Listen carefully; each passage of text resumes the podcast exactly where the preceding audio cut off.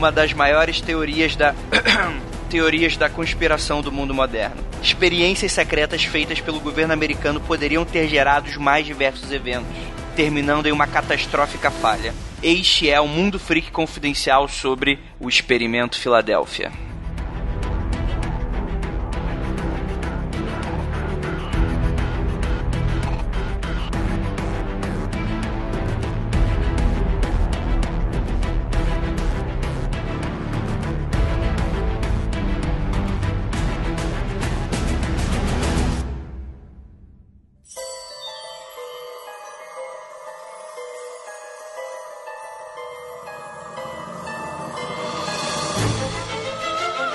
Discos voadores.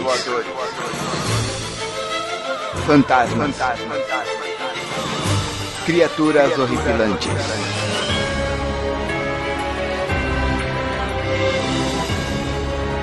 Este é Mundo Freak Confidencial.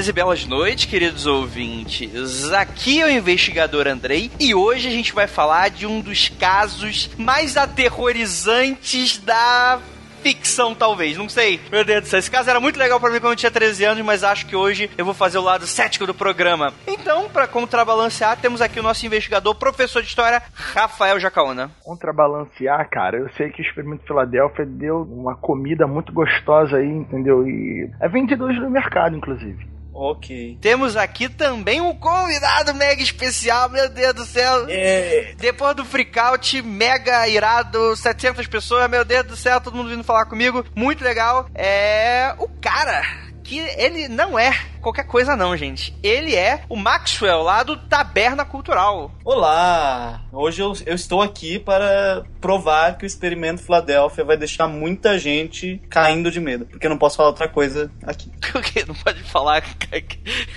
de cair o cu da bunda, né? Eu não posso falar caindo da bunda. Deixa eu perguntar pra você, você não gosta de cream cheese, não? Ah, não, Rafael. Pior que eu já fiz essa piada com o Twitter do programa. Não foi legal, né? Ai, meu Deus, o cara tinha comentado lá, vocês não vão fazer sobre a teoria. Alguma coisa, experimento Filadélfia, fala, não, só se for programa patrocinado. Aí ele não entendeu nada, eu postei a foto lá do, do cream cheese. Tá vendo? É, é pedra pra poucos, cara. Pedra pra poucos. Ai, meu Deus. Hot Philadelphia, né?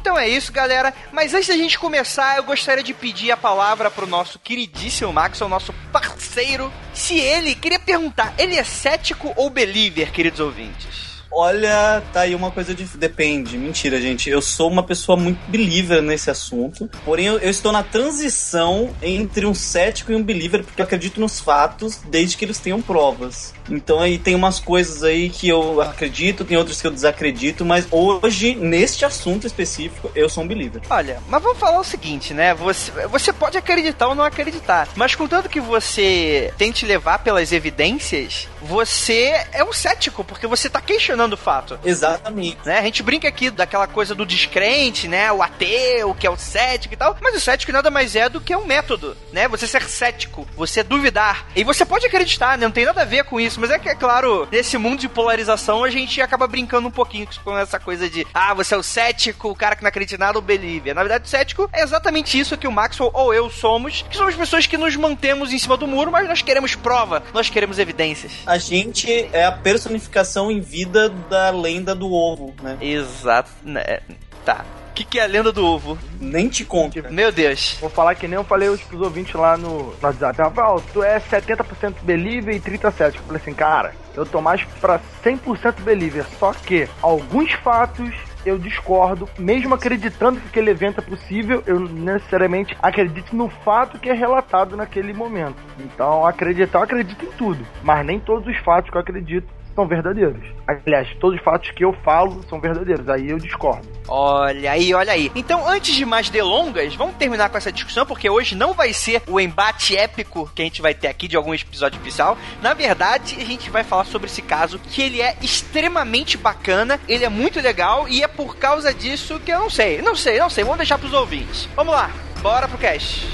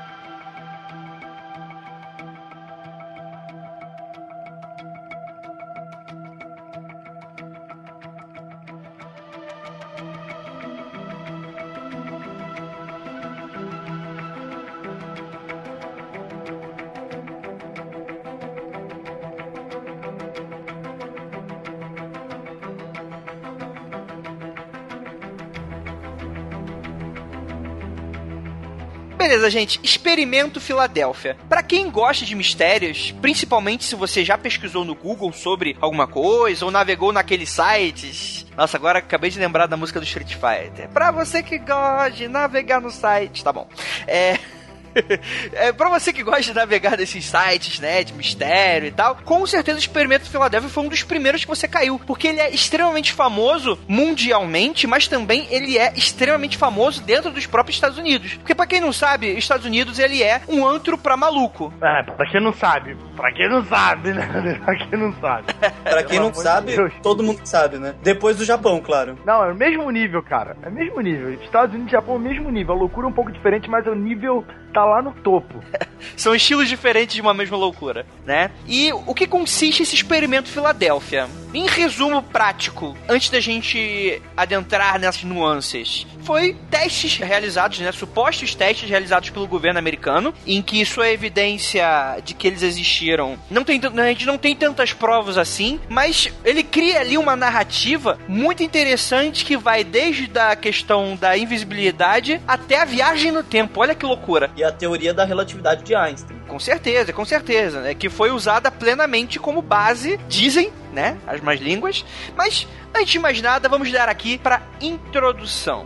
Morris K. Jessup, um astrônomo formado pela Universidade de Michigan, um apaixonado investigador de OVNI, e em 1955 o Morris escreveu um livro intitulado The Case of the UFO, o caso de OVNI, no caso. Peraí, peraí. Deixa eu fazer uma, um adendo nisso daí. Porque o livro original ele chama The Spending Case for the UFO. Olha aí. Que foi publicado um tempo depois, na verdade, em 1955. E aí ele originou esse outro livro que é um estudo desse caso. Olha aí. Após a publicação, Morris fez inúmeras conferências públicas para promover é, a obra dele. Em janeiro de 1956, Morris recebeu uma carta de alguém que, obviamente, o assistiu em suas conferências. No conteúdo da carta estavam alguns comentários referentes ao seu livro e também uma referência a um incidente muito incomum. Dando início a anos e anos de teorias, a carta se referia ao projeto Arco-Íris, mais tarde conhecido pelos pesquisadores como Experimento Filadélfia, né? Project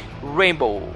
A carta era assinada por Carl Allen, e que ele havia testemunhado a experiência de outro barco, né? E que a gente vai falar que tudo envolve a questão da experiência nesses navios. Bem, do que seria essa experiência? Era a aplicação prática da teoria do campo unificado de Einstein, que consistia em reunir em uma equação todas as forças da natureza, da mesma forma como ele fez em E igual a mc ao quadrado, que é o, o a fórmula mais conhecida dele, que unifica a massa e a energia. No caso da equação do campo unificado, seria reunir numa mesma equação as forças eletromagnética, nuclear forte, nuclear fraca e gravitacional eu não tenho tanto conhecimento assim de física, então eu só vou arranhar bem um pouquinho para quem tá um pouquinho perdido. Antes da teoria da relatividade, das teorias do Einstein, a gente tinha uma física um pouco mais, como é que eu posso dizer? Era uma física que era montada de uma forma diferente do que a gente conhece hoje. E o Einstein, quando ele surgiu, ele mudou completamente o campo da física. Muitos dizem que se você fosse, é uma comparação que eu vi, eu não lembro se eu vi no SciCast, não lembro se eu vi em algum documentário, né, que era como se na física anterior a Einstein, era como se as pessoas olhassem para o céu e tivesse tudo claro. Só que tivesse uma nuvenzinha lá, bem chata, que as pessoas não conseguiam responder aquilo. E quando surgiu Einstein, o Einstein conseguiu fazer com que essa nuvem conseguisse ser respondida. O problema foi que o céu claro, de repente, começou a se tornar um céu tempestuoso, porque o que ele propunha era que a física fosse completamente reformulada para isso. E, obviamente, né, encarou todas as pessoas que não acreditavam, toda essa resistência científica, principalmente por essa questão do comodismo de que ah, é só aquela coisinha que não é respondida, de resto tudo dá certo nas nossas contas. Mas assim, quando ele chegou, ele traz pra gente essa física, eu posso até dizer talvez, moderna. É, alguém quer dar algum complemento com relação a isso? Pra quem não entendeu nada do que o Andem falou, que eu acho que vai ser 95% dos ouvintes, assistam Doctor Who na primeira temporada, que ele explica tudo isso em três episódios. Tá bom. Ai, meu Deus, fica aí falando. Ah, sério, eu não vou gravar esse cast, não. É Doctor Who. Doctor Who é, é, é aquela série que eu não sei porque que eu assisto ainda. Olha, não fala mal de Doctor, hein? Mas vamos lá, vamos lá. 1955, Rafael. Isso é pós, obviamente, a Segunda Guerra. O que estava acontecendo com os Estados Unidos nessa época? Ah, Guerra Fria. Guerra Fria estavam ali no auge, talvez, do, dos casos de pesquisa, desenvolvimento de armas, e não só o desenvolvimento da, de melhores bombas, de maiores bombas atômicas, mas de armas alternativas para sair na frente né, da União Soviética. Então, vamos ter aí não só a guerra na Coreia, mas vamos ter o desenvolvimento de, de alianças pelo mundo todo, mas o foco principal vai ser esse desenvolvimento de pesquisas secretas, vai ser o, o antro da espionagem mundial, tanto do lado da União Soviética quanto do lado dos Estados Unidos, e essas armas secretas estavam sendo, né, os filmes de espião sempre vão estar nesse ritmo de, de União Soviética, Estados Unidos e armas secretas, armas maravilhosas. Os Estados Unidos estavam na vanguarda da produção e da pesquisa dessas tecnologias diferenciadas. É legal que a gente está citando aqui um Einstein, a gente está começando esse, esse caso fazendo essa citação, principalmente porque um dos fatores disso é que, além da teoria dele ter sido utilizada, o próprio Einstein supostamente teria participado do projeto, porque sabe-se que ele trabalhou junto com a Marinha Americana na mesma época em projetos menores. Pelo menos isso é o que a Marinha diz. Junto com o Tesla. E é legal falar também que em 1943 o governo americano já tinha iniciado alguns testes também também com experimentos na indústria bélica e o projeto deles nessa época era construir um destroyer invisível. Então, quando em 1943 eles iniciaram isso, foi até citado no livro e tal, muito mais tarde, no filme em 1984, o que basicamente aconteceu no experimento Filadélfia, que é o navio que desaparece e tal. Exatamente, exatamente. O caso ele foi falado em muitos livros e também no filme que chama The Philadelphia Experiment de 1984, que abordaram muito o assunto e que foi que tornou mais, vamos dizer assim, midiático o experimento Filadélfia. E eu acho que nove em cada dez dos conspirólogos e pessoas que são believers no fato apontam o Carl Allen e o Al Leck que foram os dois, as duas testemunhas oculares ou os dois insanos que podem, sei lá, ter sido vítimas do experimento. E ele fala que eles estavam em outro barco observando tudo isso, mas que o oficial da Marinha, Morris Jessup, em 1953 também diz ter afirmado ter observado tudo que aconteceu. Então é, é um caso que ele tem muitas versões e você, as pessoas acabam ficando meio perdidas na hora de estudar ele. Eu acho que eu vi no Jovem Nerd algumas informações que eles colocaram também sobre o SS Eldridge, que é o navio, que o, o, o G-Sup estava observando tudo e viu o outro navio desaparecer no, na frente dos olhos dele. E isso é, uma, é, é, bacana de se trabalhar porque você tem não só uma nem duas, mas praticamente três versões da mesma história contada por pessoas diferentes. Sim, mas de onde que surgiu isso tudo? Vamos lá que a história ela não, não, não começa nem termina de maneira fácil. Sidney Sherby, capitão reformado da Marinha dos Estados Unidos, em entrevista, disse que em 1955 chegou em seu escritório uma estranha correspondência que não havia remetente e que o selo era de Seminole, uma cidade do Texas. Dentro do envelope havia uma edição de bolso do livro Caso de OVNI de Morris Jessup. Em suas margens haviam anotações em três diferentes cores e letras diferentes. Várias anotações sobre a existência de alienígenas vivendo na Terra e também a referência sobre um experimento realizado em outubro de 43, cujo resultado era tornar um barco e sua tripulação invisíveis, né? Então, é, a gente tem toda essa questão de o caso, na verdade, ele é anterior a essa questão do envio das cartas por motivos óbvios, né? Mas ele teria acontecido um pouco mais de 10 anos antes de como a gente começou agora, conversando um pouquinho sobre o autor do livro é, e sobre esse cara da Marinha. Também esse caso que eles falam do, do Destroyer, que eu acabei de comentar, por sinal, ele, na verdade, muito indica, na época das anotações, que ele não deu nada certo. Ele deu tudo errado e o navio, né, acabou se transportando para 40 anos no futuro. Então, eu acho que o Andrei depois pode colocar o link aí, tem, tem uma matéria que ilustra e tem até as fotos do navio, do mesmo navio em várias épocas diferentes. E tanto que é o navio que foi utilizado para se desaparecer e tal. Então é uma teoria muito louca dentro dessa outra teoria muito louca. Então, as anotações intrigaram os oficiais da Marinha, que então resolveram chamar Maros Jessup ao quartel-general para ver se ele poderia oferecer ajuda sobre a origem das anotações. Jessup reconheceu algumas das letras do livro, que eram as mesmas das cartas que ele havia recebido. Jessup ficou assustado com o grande interesse dos oficiais sobre as anotações e que eles decidiram iniciar uma investigação própria sobre o experimento Filadélfia. Em 1959, supostamente, ele fez uma grande descoberta. Então, ele telefonou para seu amigo Dr. Manson Valentine, dizendo que havia encontrado algo em sua pesquisa do campo sobre o experimento e que queria dividir com ele. Marcaram um encontro e ficaram de se encontrar no dia seguinte. Porém, no dia seguinte, 20 de abril de 1959, o carro de Jesup foi encontrado em um parque em Coral Gable, na Flórida, com o motor ainda ligado e uma mangueira que saía do escapamento e ia até o interior do carro. Dentro estava Jesup, ainda respirando, mas morreu em seguida com envenenamento de monóxido de carbono. Até hoje a morte dele é um completo mistério, incluindo a de sua filha. Né? Ele tinha uma filha que também o que só coloca aí o, o, o, só inflama, né, as teorias. É, porque também nessa época é, de Guerra Fria, eu acho que eu acho que o Rafael pode falar melhor nessa parte histórica. É época de Guerra Fria e tinha acabado de sair de uma Segunda Guerra Mundial, então vamos dizer que o serviço secreto ainda estava na ativa ou não, Rafael? Como eu disse, é, serviço secreto não só estava na ativa, como ele estava em desenvolvimento crescente, né? Você vai ter agências governamentais como o CIA, vai ter o FBI trabalhando mais do que nunca para contra uma forma de contra-espionagem. Vai ter a CIA mandando a gente, treinando a gente. Então, a serviço secreto tava mais do que nunca trabalhando, impedindo que o presidente seja assassinado e por aí vai. Então a espionagem rolava solta. Exatamente, exatamente. E é interessante porque toda essa, essa que diz no âmbito da Guerra Fria era um contexto histórico extremamente novo para a época, ou pelo menos é o que eu acredito. Porque até a Segunda Guerra, né, a gente tem aquela questão de que você sabe do seu inimigo e você tá lá para combater. Apareceu o fogo. É, não tem muito mais do que isso. Só que agora você tem toda uma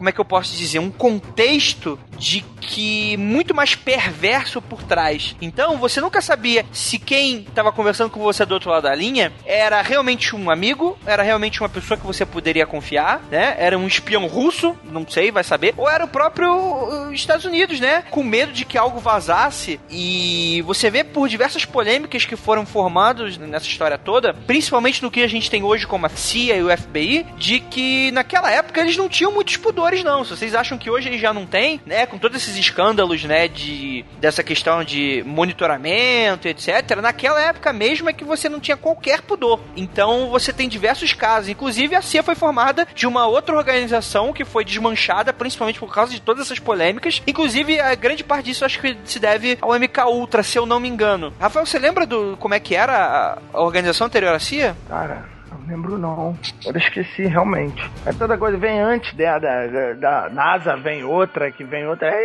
é complicado lembrar do nome dessas porra toda. Muita É. sigla. Bem, vamos lá. Por algum tempo todos tentavam encontrar o Carl Allen, mas por sua segurança ele sempre se mudava. Ele começou então a ficar com raiva, pois todos que escreviam sobre o experimento Filadélfia ganhavam dinheiro publicando suas cartas. Então, no verão de 69, o Carl entrou no escritório da Marinha com uma cópia do livro de Jesup, com as anotações em mão e disse que toda a história era invenção de sua cabeça delirante. Então, em 1975, o livro Triângulo das Bermudas de Charles Berlitz traz menção do experimento Filadélfia com a entrevista de Carl Allen, que voltava a afirmar que o experimento de fato ocorreu. Berlitz também entrevistou a tripulação do USS Eldridge, que afirmava que nunca estiveram em Filadélfia. Bem, o que, que consistia essa experiência? A questão é o seguinte: o conteúdo das cartas de que o Cal enviou mostrava esse relato, né, de um estranho experimento que foi criado, né, feito, teorizado e posto em prática pelo governo americano, que começava no dia 22 de julho de 1943, no qual Cal descreve que o destroyer USS Eldridge estaria equipado com um potente gerador e mais alguns equipamentos que ele não conseguiria descrever. Se deslocou até o mar e então o teste começou. Testemunhas afirmam que o USS Eldridge foi encoberto por uma espécie de névoa. Após o teste, alguns tripulantes se queixaram de náuseas. E foi isso. O que, que viria a ser esse teste? Eles queriam fazer a questão do veículo invisível, mas não invisível aos radares, invisíveis de fato. Nessa questão de você dobrar a luz, né? Você refletir a luz e a partir daí você transformar todo aquele objeto em algo que não seja visível a olho nu. Mas isso já era a ideia inicial do experimento. Pensei que a ideia inicial era justamente a desviar torpedos, sumir do radar, porque eles iam fazer um, iam trabalhar com bobinas, iam colocar bobinas no navio e essas bobinas ao serem utilizadas, serem ligadas, elas iam gerar um campo eletromagnético que iam anular a atração que o ferro daria para torpedos e outro tipo de bombas Então, na aquáticas. verdade, E isso na ia verdade, repelir essas armas. Então, pelo que eu sei, inicialmente o teste era criado com essa intenção de construir um navio invisível a radar e imunes à maioria das armas que dependiam de serem guiadas eletromagneticamente para cima dos navios. Então, na verdade, como o único relato mais forte foi o do Eilen, ele relatou nesse livro, por sinal do Triângulo das Bermudas, que o que aconteceu foi o aparecimento em 1943 de um destroyer que depois desapareceu também, na frente dos olhos de todo mundo, quando ele estava embarcando no navio dele e o mesmo destroyer que era da Marinha Americana e ele estava em Norfolk, na Virgínia, ele apareceu em outubro de 1943 e aí ele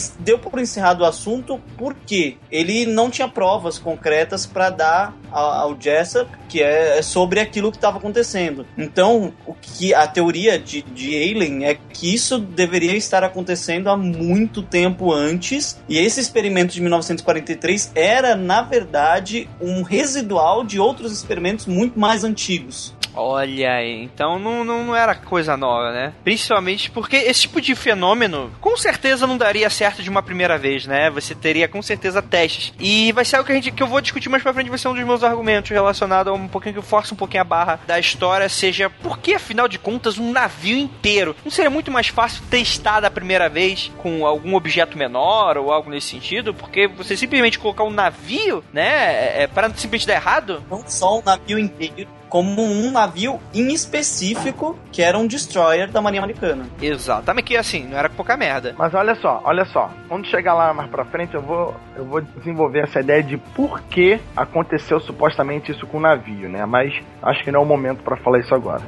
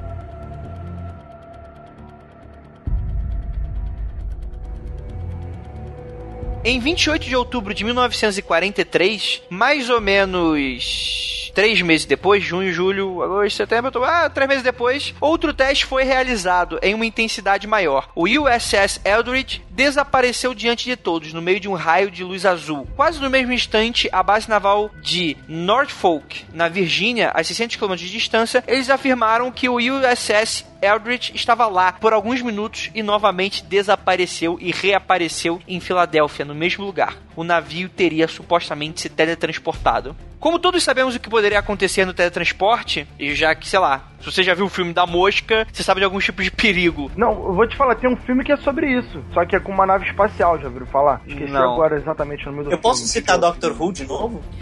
Pode. Ah, vai, vai. Mentira. É, não, mas é porque, falando sério agora, em Doctor Who tem um episódio que eles tratam bastante sobre a questão do teletransporte e os danos que, se ele fosse real, causariam para seres humanos e também para máquinas e etc, etc, etc. Então assistam o episódio Doctor Who do mestre, The Day of the Doctor. Olha aí, olha aí, olha aí. Mas o que que acontece, galera? Nesse segundo experimento, e esse é o pulo do gato dessa história pra mim, porque é algo extremamente assustador. A maioria dos tripulantes ficaram completamente loucos que estavam dentro do navio e alguns teriam se fundido ao corpo do navio, né? E não sei porque eu sempre me lembro um pouco do Han Solo em Carbonite, mas eu imagino que talvez tenha sido muito mais assustador e gore do que a gente poderia imaginar. Mas é o que realmente poderia acontecer num tipo de experimento de teletransporte que as pessoas não soubessem que ia se teletransportar, né? Sei lá, é, é mistura de matéria. Isso me lembra um pouco de Piratas no Caribe também. Hum, verdade. Como eu tava dizendo, tem um filme chamado, ah, procurei aqui, Enigma do Horizonte. Ah, Enigma do Horizonte, porra. Verdade. né? Um filme de 97. É justamente isso, uma nave supostamente vai pelo espaço, eu não lembro exatamente da história, e ela desaparece. Você não precisa falar supostamente, é uma nave espacial no futuro, Rafael, é ficção. Não, eu tô falando, É. supostamente ela vai pro inferno. Ah, É que- exatamente o que, é que ela vai fazer. E ela desaparece quando ela volta, né? Manda uma missão pra saber o que, que aconteceu com essa nave que ficou desaparecida há tantos anos, apareceu agora e tal. E vai, o, tema é justamente isso, né? Eu acho, eu acho que é baseado no projeto Philadelphia, né? Que seria a mesma ideia básica, né? Os corpos dos caras estão fundidos, os caras estão loucos.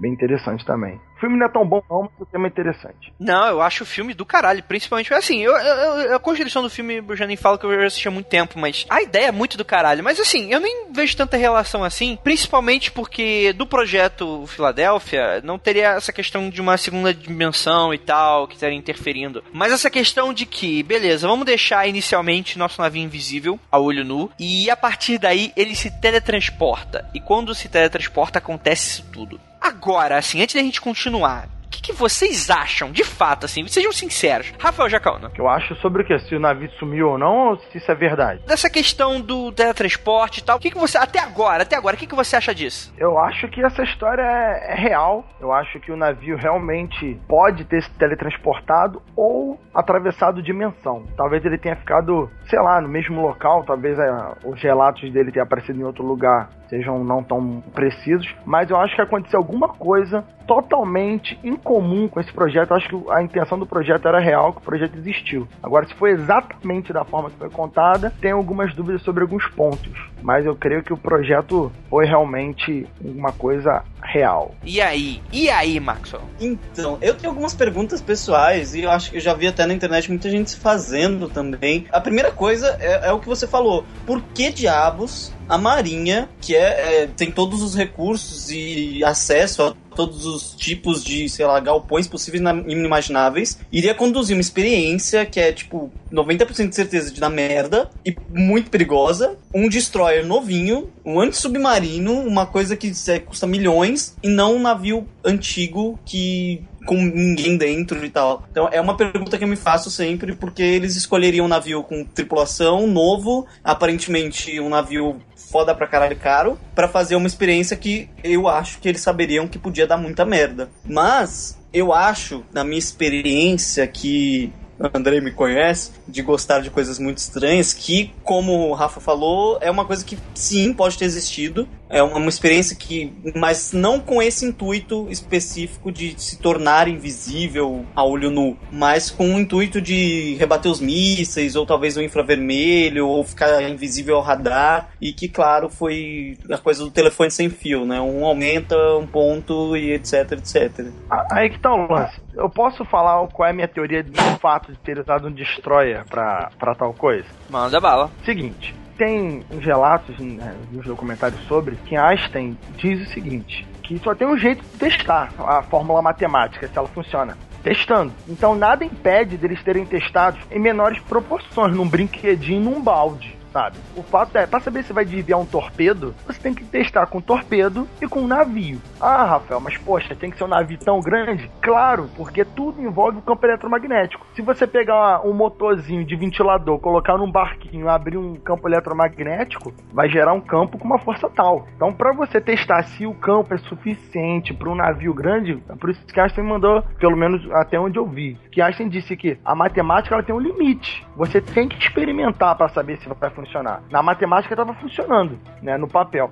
Então, para funcionar, para botar em prática, você tem que testar a teoria em algo real. E você, do algo real, você tem que partir para o navio, tem que partir com um campo eletromagnético do tamanho referente ao navio, tem que testar as pessoas ali, pessoas, para saber se elas como que elas vão ficar, se vão ficar. Por isso que colocaram uma tripulação para o teste ser chamado de tripulado. Tem todo o motivo. Ah, mas o navio era muito caro, era novinho. Estados Unidos, Guerra Fria, os caras estavam jogando dinheiro pela janela, sabe? Tudo bem. O que, que eles iam achar que ia acontecer? Explodir o motor? Não, eles achavam que o máximo que ia acontecer era um torpedo daqueles sem a carga bater na, na lateral do navio e de repente fazer uma rachadura, sabe? Eles não explodiu o navio inteiro. Eles fizeram o teste com, com a, a, intenção real de acertar o navio, mas provavelmente o torpedo não ia ter carga e eles iam saber se as bombas iam acertar ou não. Né? Então você não faz um teste real, um brinquedo. Né? Você não, não, faz isso. Você tem que fazer com a realidade. E naquele nível de guerra fria, de carga psicológica, de gastos, pô, os caras estavam jogando. Estavam gastando legal e saiu de menos. Cara, depois que vocês estão falando aí, cara, eu acho que vocês me convenceram. Porque assim, se a gente estiver falando aí de algo que foi escalonando, que a gente tem outros testes que aconteceram no passado que a gente não sabe. Ah, tá, deu certo com a maçã, deu certo com o carrinho de controle remoto, deu certo com isso. Ah, deu certo com o navio pesqueira. Pô, vamos testar com o Destroyer, que é o que mais certo. E por algum motivo, algo deu errado daquela vez. Vocês já viram falar naquele projeto de viagem no espaço que a ideia dos caras era detonar uma bomba atômica atrás de uma nave a cada 5 segundos para alcançar velocidades altíssimas. Já ouviu falar nesse, nesse projeto? Não. Felizmente eu esqueci o nome do projeto agora. Enfim, foi um projeto testado em pequeníssima escala aqui na Terra, com bombas comuns, nada comparado com a bomba atômica, e funciona. A teoria funciona. O, o compartimento lá subiu até tantos metros de altura, eles falaram, pô, funciona. Agora, para saber se funciona de verdade, teria que fazer no espaço com bombas nucleares. Não puderam fazer isso, porque não pode levar bomba nuclear pro espaço. Por motivos óbvios, né? né? Uma série de outros problemas. Então, nada impede desse projeto ter sido feito em piscina, num galpão, como você está falando, numa maçã, num rato, num conjunto. Só que, quando a gente está falando em proporções grandes, e o campo eletromagnético deve ter dado algum cálculo diferencial que não era previsto, né? Um campo eletromagnético tão tão grande, com bobinas tão poderosas, pode ter dado um efeito colateral, supondo que não foi um estímulo ou nenhum elemento externo às bobinas, mas pode ter sido o campo eletromagnético que, em grandes proporções, ele gerou esse efeito inesperado e daí, filho, pra frente é tudo especulação. Mas também eu queria deixar claro aqui que tem aquela teoria que ele não só viajou no espaço, ele também viajou um tempo. Porque tem a teoria uhum. que, que o Bilek diz, né, que o projeto ele não resultou só no teletransporte, mas também com uma viagem no tempo. E que depois ele. O cara é meio doente também, né? Parece. Ele disse que sofreu uma lavagem cerebral e não sei o que. Ele disse que quando viu um filme baseado nessa história, ele lembrou de tudo, porque ele teria sofrido uma lavagem cerebral que faria esqueceu de tudo e só lembrou depois que viu o filme. Você já ouviu falar no projeto Cronovisor? Não. Não. É, também, também é algo, algo interessante, porque seria um, um aparelho que ele manipularia as ondas eletromagnéticas, algo do gênero, e você possibilitaria ver o passado como se fosse. Quem já viu Fringe vai entender o que eu tô falando. Como se fosse uma televisão e você poderia sintonizar ele, você enxergaria o passado através do cronovisor, sabe? Nossa. Então, assim, também seria um dos efeitos dessa manipulação eletromagnética. A viagem, no caso, visual pro passado. O navio viajar pro passado faz uma analogia com o projeto cronovisor, que é uma outra história que de repente o Andrei deu uma olhada, passamos um cast sobre.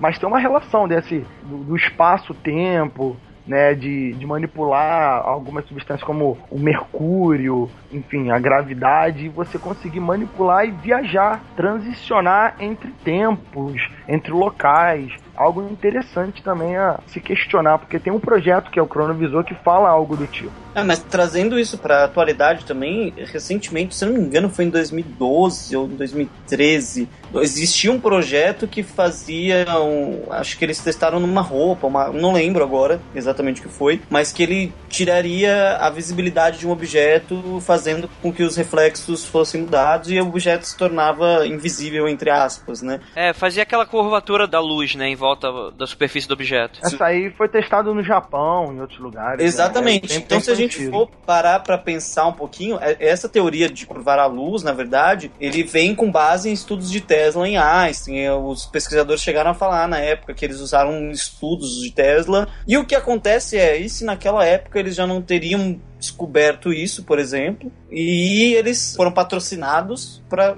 desenvolver isso em larga escala, por exemplo. Por que não? Sim, com Uhum. certeza. Porque já são estudos que foram comprovados que eram de Tesla e Einstein. Tanto que quando o estudo de fato em 1943 aconteceu, Tesla ele já tinha falecido. Mas ele é citado em todos os testes e na maioria das pesquisas e na maioria dos relatos citam Tesla junto com Einstein. É, mas também tem uma grande lenda, lenda, muitas lendas, né? Muitos mitos, muitas teorias que falam que o Tesla teria guardado as teorias e coisas só dele, porque o Tesla terminou na merda, né? Ele terminou sozinho, quase meio louco, pobre. Porque ele quis, né, cara? Ele doou a porra toda. Ah, não, não, enfim, Rafa, eu não tô aqui pra julgar as escolhas morais das pessoas. Eu tô, enfim, enfim, mas dizem que muitos desses estudos é, sumiram. Do nada, né? Tá- Estariam na mão do, do governo americano. Então, mesmo que ele tenha morrido, isso pode ter, pode ter sido um dos grandes fatores aí, força motriz, que fez aí o experimento ser um sucesso ou um fracasso, né? Dependendo do seu ponto de vista. É, Pra mim, se ele conseguiu ficar invisível e se teletransportar no tempo, aparentemente, foi um sucesso. Ah, que depende. Às vezes foi uma, foi uma consequência que, opa, meu Deus, sei lá, vou, vou colocar um óculos escuros e vou viajar no tempo. Tipo, Olha só, Andrei. Andrei e Max, eu, eu vou falar um negócio com vocês que é uma teoria minha, tá? Que eu desenvolvi. lá vem. Não Lá sei vem. se alguém já escreveu isso em algum lugar, mas tive essa ideia, sei lá, um mês atrás. Lembrando agora do projeto Filadélfia, rapaz, isso, isso até corrobora a minha ideia de alguma forma. Não sei de que forma, mas corrobora de alguma forma. Olha a ideia do doente. Que é o seguinte, né? É sobre vida fora da Terra. Olha só que loucura. Nós nunca vamos ouvir nenhuma vida fora da Terra, nem vamos achar vida fora da Terra olhando aqui da Terra pelo simples fato que, apesar da vida fora da Terra existir, todos nós existimos no mesmo tempo. Isso é, quando você viaja de um lado para o outro da galáxia, de uma estrela para outra, você não atravessa o espaço todo, você atravessa pelo tempo e você chega no seu destino atravessando através do tempo. Isto é, se você olhar para um, um planeta que é vazio, a gente está só olhando o tempo errado do planeta. Porque tem pessoas morando ali, mas nós daqui da Terra não conseguimos enxergar porque eles estão em outro tempo. Em compensação, essas pessoas, se tiverem a tecnologia correta, poderiam nos visitar, porque quando elas viajam de um lado para o outro, elas estão viajando para o tempo igual da gente, entendeu? Não, né? É, é, não, entenderam.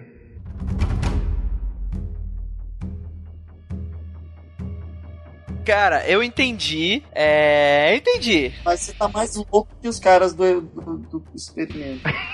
É que assim, de certa forma, eu até assim, um, um momento off-topic aqui, o cara seria louco do Rafael. Em teoria, eu até entendo porque, assim, o universo, ele além de ser imensamente infinito, infinito entre aspas, né? Depende do que você acredita, e também ser muito antigo, o que gerou hoje o que somos nós é algo raro. Né? Você precisa de, de vários fatores para nos formar. Sendo que o universo existem outros fatores diferentes, né? Que sejam completamente inviáveis para a vida como a gente conhece hoje. Baseado em carbono, com água, etc. Uhum. Então, assim, com certeza, em todo esse tempo, principalmente se a gente for durar um tempo infinito de tempo, nós, eu tô falando do universo. Muito provavelmente, uma outra raça, muito parecida com a gente, pode ter surgido há muito tempo, ou daqui a muito tempo ele vai surgir novamente. Só que como é um evento extremamente raro, extremamente difícil, as lacunas em que isso acontece, talvez até é quase impossível coincidir, né? Por exemplo, de ter um, uma outra sociedade tão avançada quanto a nossa nesse mesmo instante, habitando um planeta, sei lá, a 200 milhões de anos-luz. Tipo, pessoazinhas, né? Humanos 2, copy-paste que deram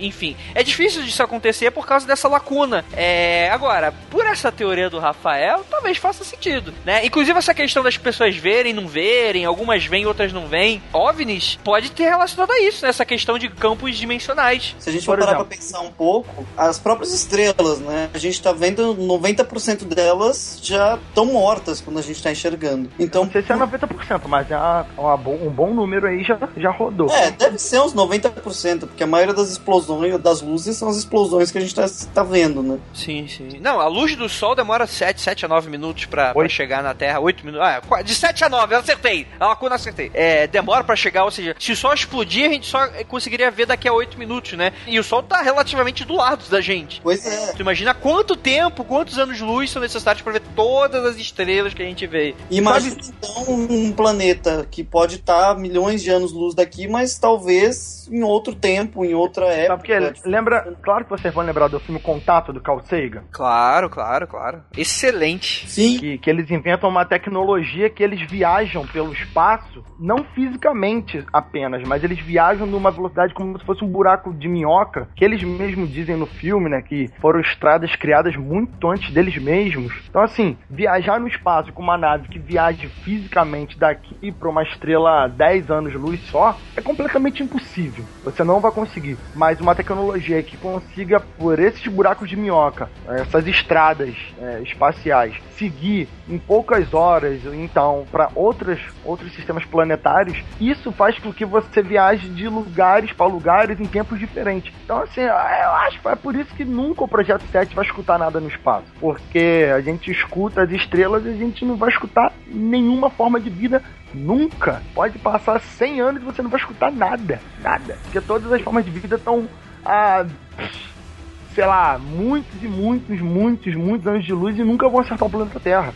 Você me lembrou também agora desse filme recente que fala da teoria das cordas de Einstein também. Interestelar. Eles também viajam numa tecnologia que é basicamente buraco negro. Possível. De buraco negro. Eles vão até um, um buraco de minhoca e atravessam para assim, viajar com uma naves, naves extraordinárias de planeta para planeta dentro do nosso sistema solar, beleza, você fica lá dois, três meses, uma tecnologia muito boa, viaja para qualquer ponto do seu próprio sistema. Mas para fora do sistema, não dá. Você vai gastar energia demais, seguir a teoria do Einstein, energia demais, coisas demais, para não sair para lugar nenhum e vai demorar dezenas de anos para chegar, é completamente inviável, impossível, vai chegar no tempo errado, tudo errado. Então, assim, ou então talvez o espaço tenha um próprio paradoxo que impediria de você de repente mandar, sei lá, um míssel daqui para outro planeta explodir ele antes daquela raça surgir, porque eu tenho um paradoxo que impede essa porra, a energia escura, a massa escura, sei lá, enfim, é minhas ideias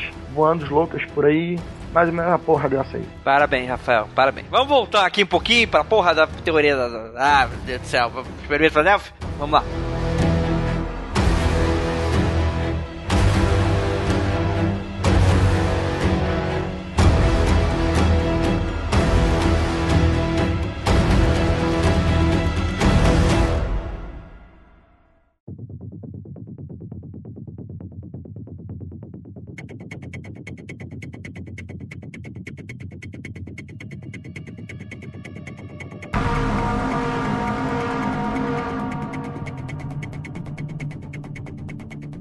A gente tá falando um pouquinho do Al Billick, foi ele que afirmava que estava a bordo do US Eldridge durante o experimento. Aí você pensa, né? É o cara que viu o filme e falou que foi lavagem cerebral e ele só lembrou quando viu o filme. Aí você fala, pô, maluco do caralho, né? Só que olha só, galera, o cara é PhD em física em Harvard. Olha, isso só Harvard. me corrobora que ele é mais maluco ainda.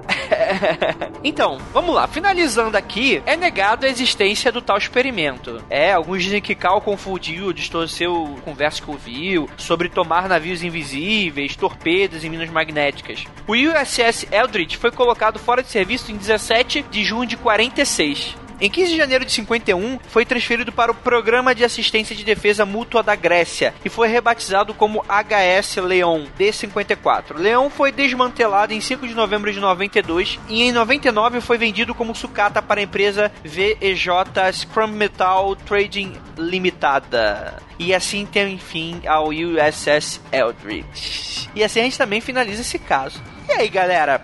Nota final. Vamos lá. O que, que vocês acham que aconteceu de fato? Vamos lá, Maxwell. Bom, o que eu acho que deve ter acontecido é que provavelmente eles estavam, é como a gente falou, né? Tem um livro da geração editorial, por sinal, que chama Conspirações do Edson Aaron.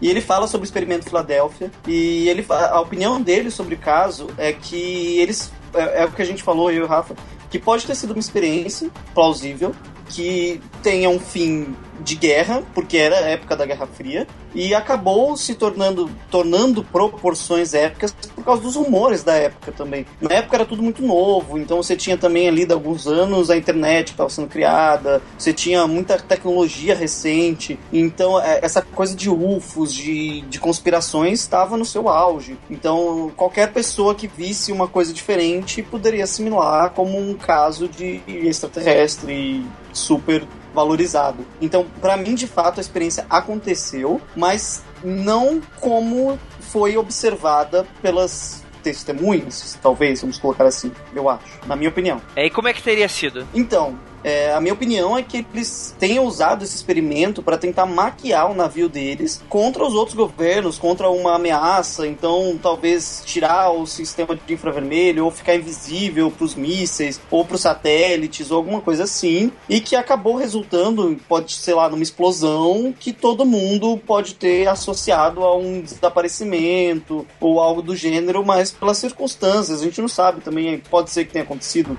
não sei Pode ser que o cara seja louco? Pode. Mas a minha opinião é que não tenha passado de um experimento qualquer sobre armas de guerra que foi mal interpretado por pessoas que são meio loucas. E aí, Rafael? Ah, cara, eu acho que já, já falei sobre, eu acredito que foi. E eu acho que é aquele que eu falei inicialmente. Foi um teste para desviar torpedos não necessariamente com a intenção de deixar invisível, foi uma coisa completamente inesperada. Em proporções pequenas aquilo não ocorreu, e quando ele colocou os, os campos eletromagnéticos em grande proporção, ocorreu uma coisa completamente inesperada e que eles ficaram assustados e começaram a estudar e provavelmente fizeram relatos e pesquisas sobre, mas foi uma coisa 100% inesperada, creio eu. A intenção mesmo era desviar torpedo e só. Cara, é complicada. Assim, como eu falei no comecinho do podcast, quando eu era adolescente, eu, gostava muito desses assuntos. É que assim, como o pessoal sabe da história do podcast do Mundo Free Confidencial, eu sempre gostei muito dessas histórias, mas eu gostava muito. É, era muito mais fantasia quando eu tava no auge da minha adolescência, que eu não conhecia muito sobre a vida, etc. Eu ficava imaginando, essas histórias eram fatos e tal. Depois você cresce, né? Chega à faculdade, chega emprego, etc. Você acaba largando de mão, né? E foi isso que aconteceu até o podcast em si. E naquela época era tudo mais mágico, era tudo poderia acontecer, né? Então, assim, eu tive muitos problemas depois que eu revisitei o caso do experimento Filadélfia by myself, né? Não em Podcast, já que é essa primeira vez. Principalmente por essa questão de que esses pequenos fatores que realmente te deixam com o pé atrás, putz, né? Ah, por que, que foi um navio, né? E, ah, tipo, e outra coisa também, ah, por que que, tipo, ah, vamos tentar deixar invisível e viaja no tempo? Tipo, what the fuck? Tipo, ah, né? Como se fosse realmente fácil, né? Você trocou, apertou o parafuso um pouquinho mais e você mudou ali ali a, a função de, de, de invisibilidade para viagem temporal, né?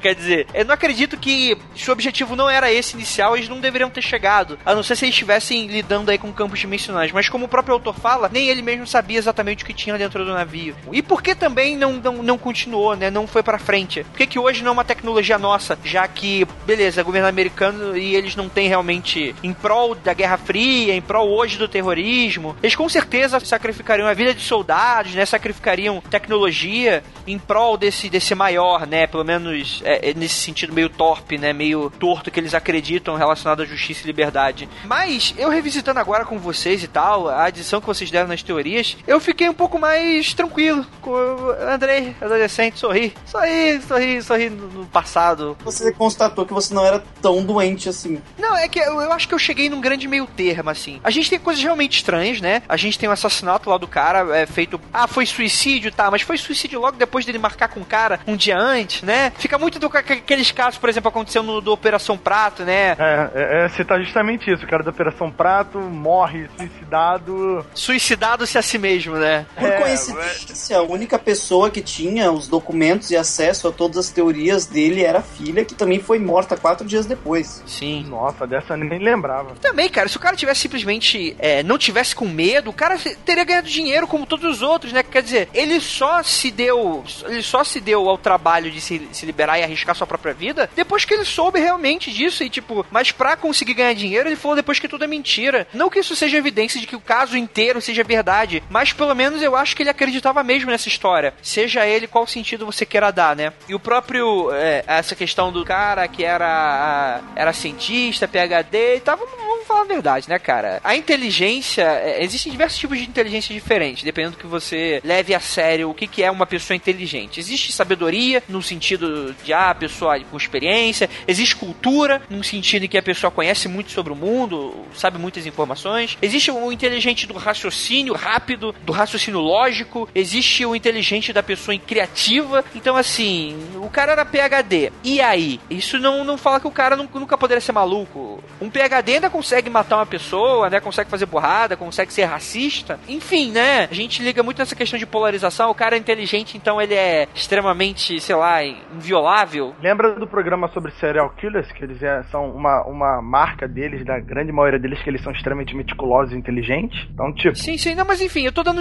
É que isso acaba fugindo um pouco do espectro do que eu tô querendo explicar. Mas eu acho que todas essas questões bem pequenininhas que vão se juntando aqui a colar, cara, eu acho que aconteceu alguma coisa. Principalmente que, se for comprovado que realmente foi um assassinato, que os americanos realmente estavam interessados em descobrir e encobrir isso, descobrir o quanto as pessoas sabiam e encobrir realmente se estavam certas, eu acho que tem alguma coisa nessa história. Pode não ser 100% verdade, pode ter sido muita coisa que o cara inventou para ganhar dinheiro em cima, ou simplesmente porque o cara imaginou e tal, e por causa de boato acabou levando a sério, mas eu acredito que alguma coisa aconteceu. E talvez tenha acontecido algo pior do que eles estavam imaginando. Algo tão escroto que nem os próprios americanos, que é o berço dessa questão da hipocrisia, né? É, em troca vidas para salvar vidas, né? É um pouco dessa coisa. Até eles, até eles se sentiram acuados e que trancaram essa tecnologia para nunca mais testar. Ou quem sabe, testaram e hoje a gente nem sabe. Sei lá, é questão de missões de viagem no tempo. E se hoje o que a gente vive já foi uma mudança de tempo? E se Hitler venceu? E se os dinossauros nunca se extinguiram? Sempre imaginei isso, porque nos filmes e faz todo sentido. Só quem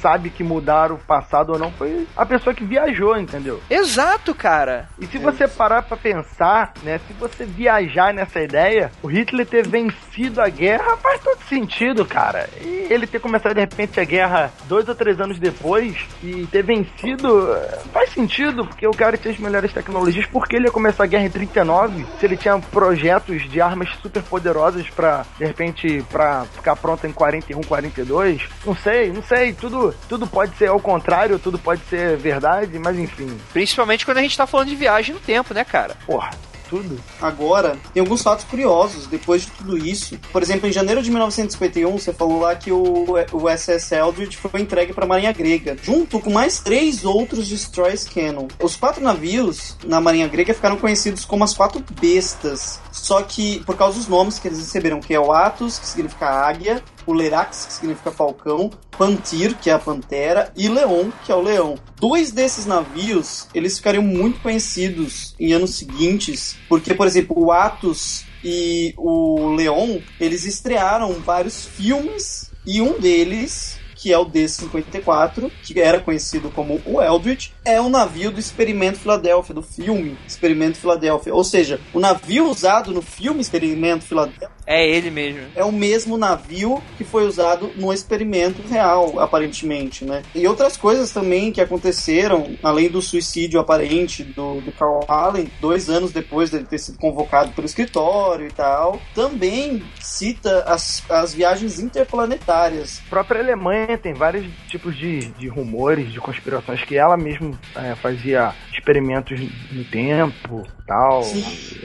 É uma viagem longa. na internet algumas cartas do Carl Allen pra Marinha. Tem disponível em inglês, pra quem quiser ler. Eu passo os links pro Andrei depois. Mas são cartas que ele afirma que esse navio ele estava montado com novos tipos de parafuso, sonares que não seriam, não condiziam com a mesma época que eles viviam, magnetismo e os bagulhos muito loucos assim, que ele cita nessas cartas com muitos detalhes e tal. Então são curiosidades estranhas ou mais estranhas do que já existe por trás desse caso louco aí. Sim, com certeza, com certeza, gente. Bem, é isso aí. Eu acho que a gente já passou toda a ideia que a gente queria passar. Ouvinte, o que, que você acha? Você acredita no projeto Filadélfia? Se sim, por quê? Se não, por quê? Vocês já sabem, né? Deixe aí no feedback, deixe aí nos comentários. E é isso, vou deixar aqui um espacinho pro Maxwell fazer o seu jabá. Maxwell, um minutinho aí é seu. Por favor, por favor, por favor, fale um pouquinho do seu trabalho. Olá, momento jabá absurdo. Mentira, gente. Eu sou o Maxwell, eu sou um dos donos do Taberna Cultural, junto com a Carol, a Vanessa, a Ellen e agora a nossa mais nova colaboradora, a Bia. E a gente tem um site de cultura pop que fala sobre livros, séries, filmes. E a parte mais legal de tudo isso são os nossos eventos. A gente em São Paulo, a cada dois meses, organiza um, o maior sarau de terror, a qual nós tivemos a honra de ter a presença do nosso querido Andrei e da Ira. Palmas para ele.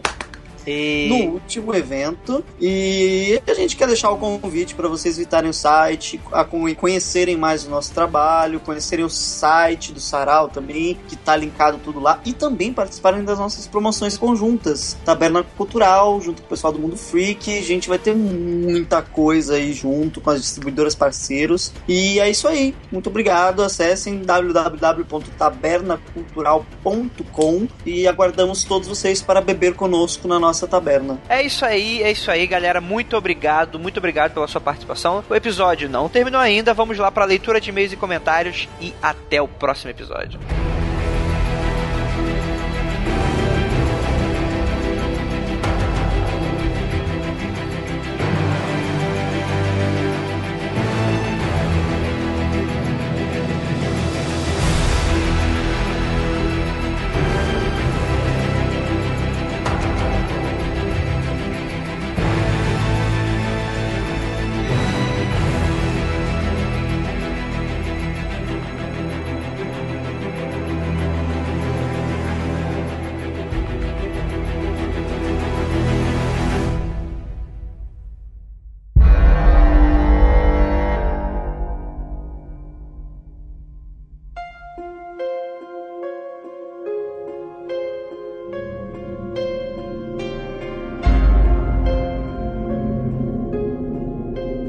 Chegamos aqui agora na área de leitura de e-mails e comentários do nosso Mundo Freak Confidencial.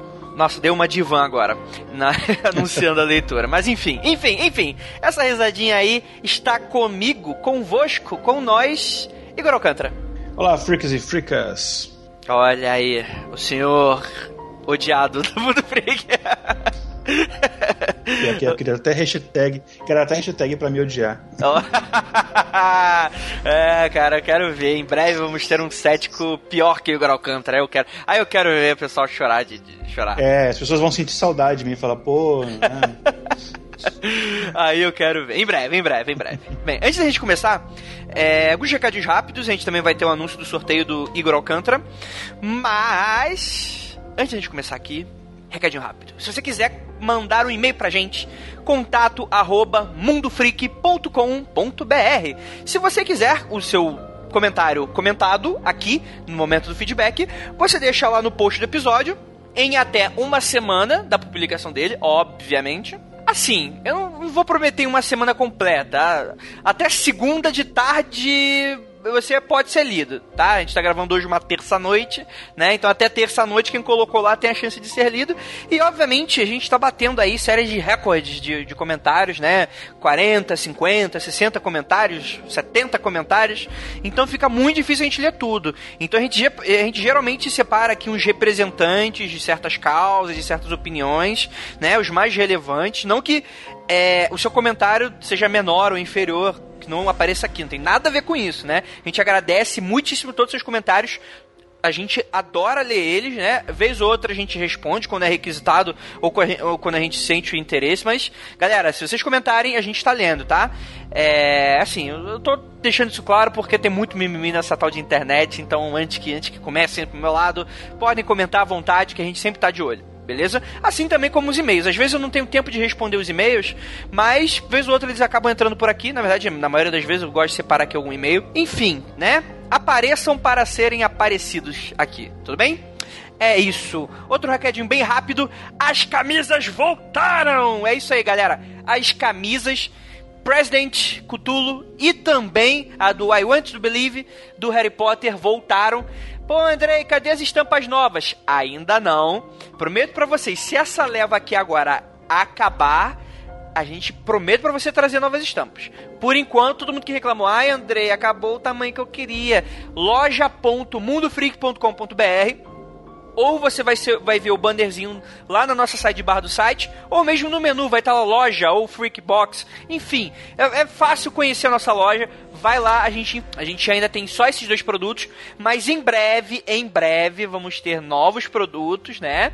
né? O nosso interesse aí, talvez canecas, livros, enfim. A gente vai estar tá aí com mais produtos para vocês e espero que vocês acompanhem, porque ao invés de fazer um Patreon, a gente acha mais justo dar para você um produto um pouco mais, sei lá, palpável, né? Então, né, nessa venda, vocês estão ajudando o Mundo Freak, porque, galera, não é uma doação, vocês estão realmente comprando um produto que é foda e que tem o um selo de qualidade freak, beleza? É, e é isso, antes que o mimimi da internet, antes que vai, não tem nada contra o Patreon não, tá, gente? Pelo contrário, a gente só não optou por ele, tá certo? É só uma decisão nossa de projeto. Enfim, agora recadinho acabou agora, só tenho mais um aqui agora pra gente fechar, ficar só de feedback, olha que bacana. Mas, vamos lá, Guilherme, sobe a trilha.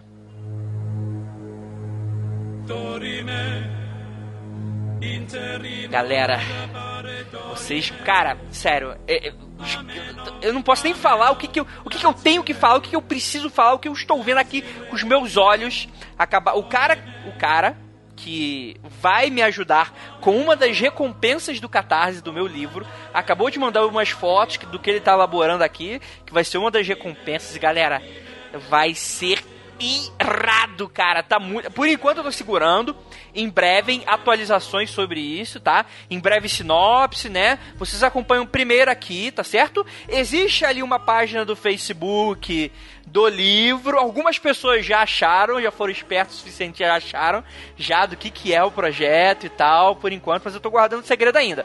Em outubro, muito provavelmente, o Catarse vai começar, vai de outubro até dezembro. E eu não vou explicar ainda o que, que é.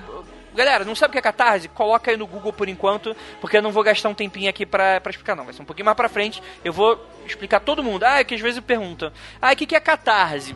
Se você não tá na caverna nos últimos 500 anos, Catarse é uma plataforma de crowdfunding. Joga aí no Google que em breve, em breve, em breve eu vou dar toda, toda a explicação para vocês. Vocês vão saber como ter em mãos o meu novo livro. Não, mentira, o meu primeiro livro, olha aí. O Igor, que já é já praticamente já meu sensei, que, que já tem lá um milhão de livros publicados. Né? Galera, eu li o livro e tá foda. É, aguardem, vale muito a pena. Eu mesmo vou contribuir. Olha que eu já li o livro, mas eu vou contribuir porque eu quero ver esse projeto é, sair Olha. do papel. Ou melhor, entrar no papel, né? Não, e pior que, tipo, quem lê o livro é, tem mais motivos ainda para participar porque o, o, livro deu uma mudada. O livro ali tem, ele tá diferente. Algumas pessoas aí pegaram a versão beta dele e tal. Vai ter capítulos novos, enfim, vai ter. Vão. Imagina, tem alguns meses, né? Então eu quero com certeza ler de novo. com certeza, com certeza. É isso aí. Vamos agora pro sorteio, Igor. Quem foi o ganhador? Quem foram os felizardos que ganharam? Bom, vamos lá. É, primeiro, uh, nessa, dessa vez, como a gente, a gente comentou no, no, quando a gente anunciou a questão do sorteio, a gente falou: olha, vou sortear um. Se tiver uma adesão, adesão bacana, a gente sorteia dois. Só que teve, infelizmente, uma adesão muito pequena. Então, acho que para ser justo, eu sorteei um livro e aí o outro a gente deixa guardado. Em breve a gente faz outro sorteio aí. Eu acho que assim a galera foi muito cética, não botou fé. É, ou então tem aquele pessoal que não escuta a, a parte de recadinhos, ou puxar a orelha de vocês. É, galera, nessa hora tem que ser mais believer. Enfim, somente seis pessoas participaram. Eu fiz o sorteio agora há pouco. Uh, fiz um vídeo do sorteio que você vai ver o link aí se você quiser ver o vídeo do sorteio. Ficou bacana. Ficou um sorteio assim, não um sorteio comum, um sorteio mais assim no estilo Mundo Freak. É, vai estar aí no post do episódio. E o vencedor foi. Guilherme, põe aí os tambores rufando. Foi o ouvinte Carlos André. Aê, parabéns, Carlos. É, você ganhou então o meu livro mais novo, Mutua. Entre em contato aí com a gente pra gente combinar a entrega do prêmio. Olha aí, olha aí. Parabéns. Espero que você goste do livro, assim como eu gostei. Ele é excelente, a capa é minha, né? Quem quiser me contratar como ilustrador, por favor, galera. Galera tá precisando de freela, a vida tá muito difícil, cara. Quer o seu site, quer a capa do seu livro, por favor, por favor. Enfim, enfim, enfim agradecer muitíssimo a oportunidade do, do, Igor. Comprem também. Ah, não ganhei, não importa. Vai de, vou deixar o link aí como é que você faz para comprar o livro do Mutua, que é excepcional, excepcional, excepcional. E é isso, né? Vamos lá pro feedback, Igor.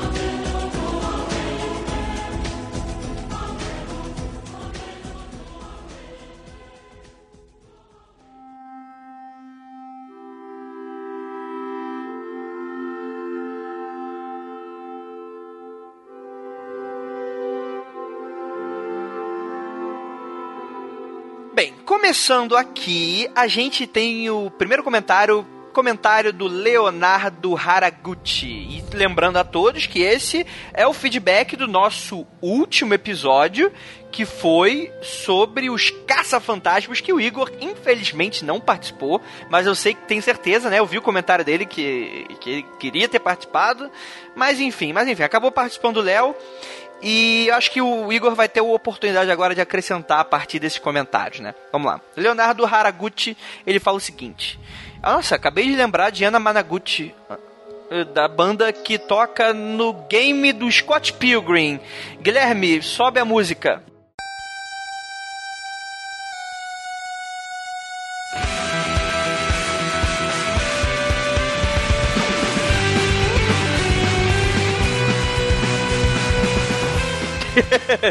Vamos lá, em, em homenagem aqui ao Leonardo.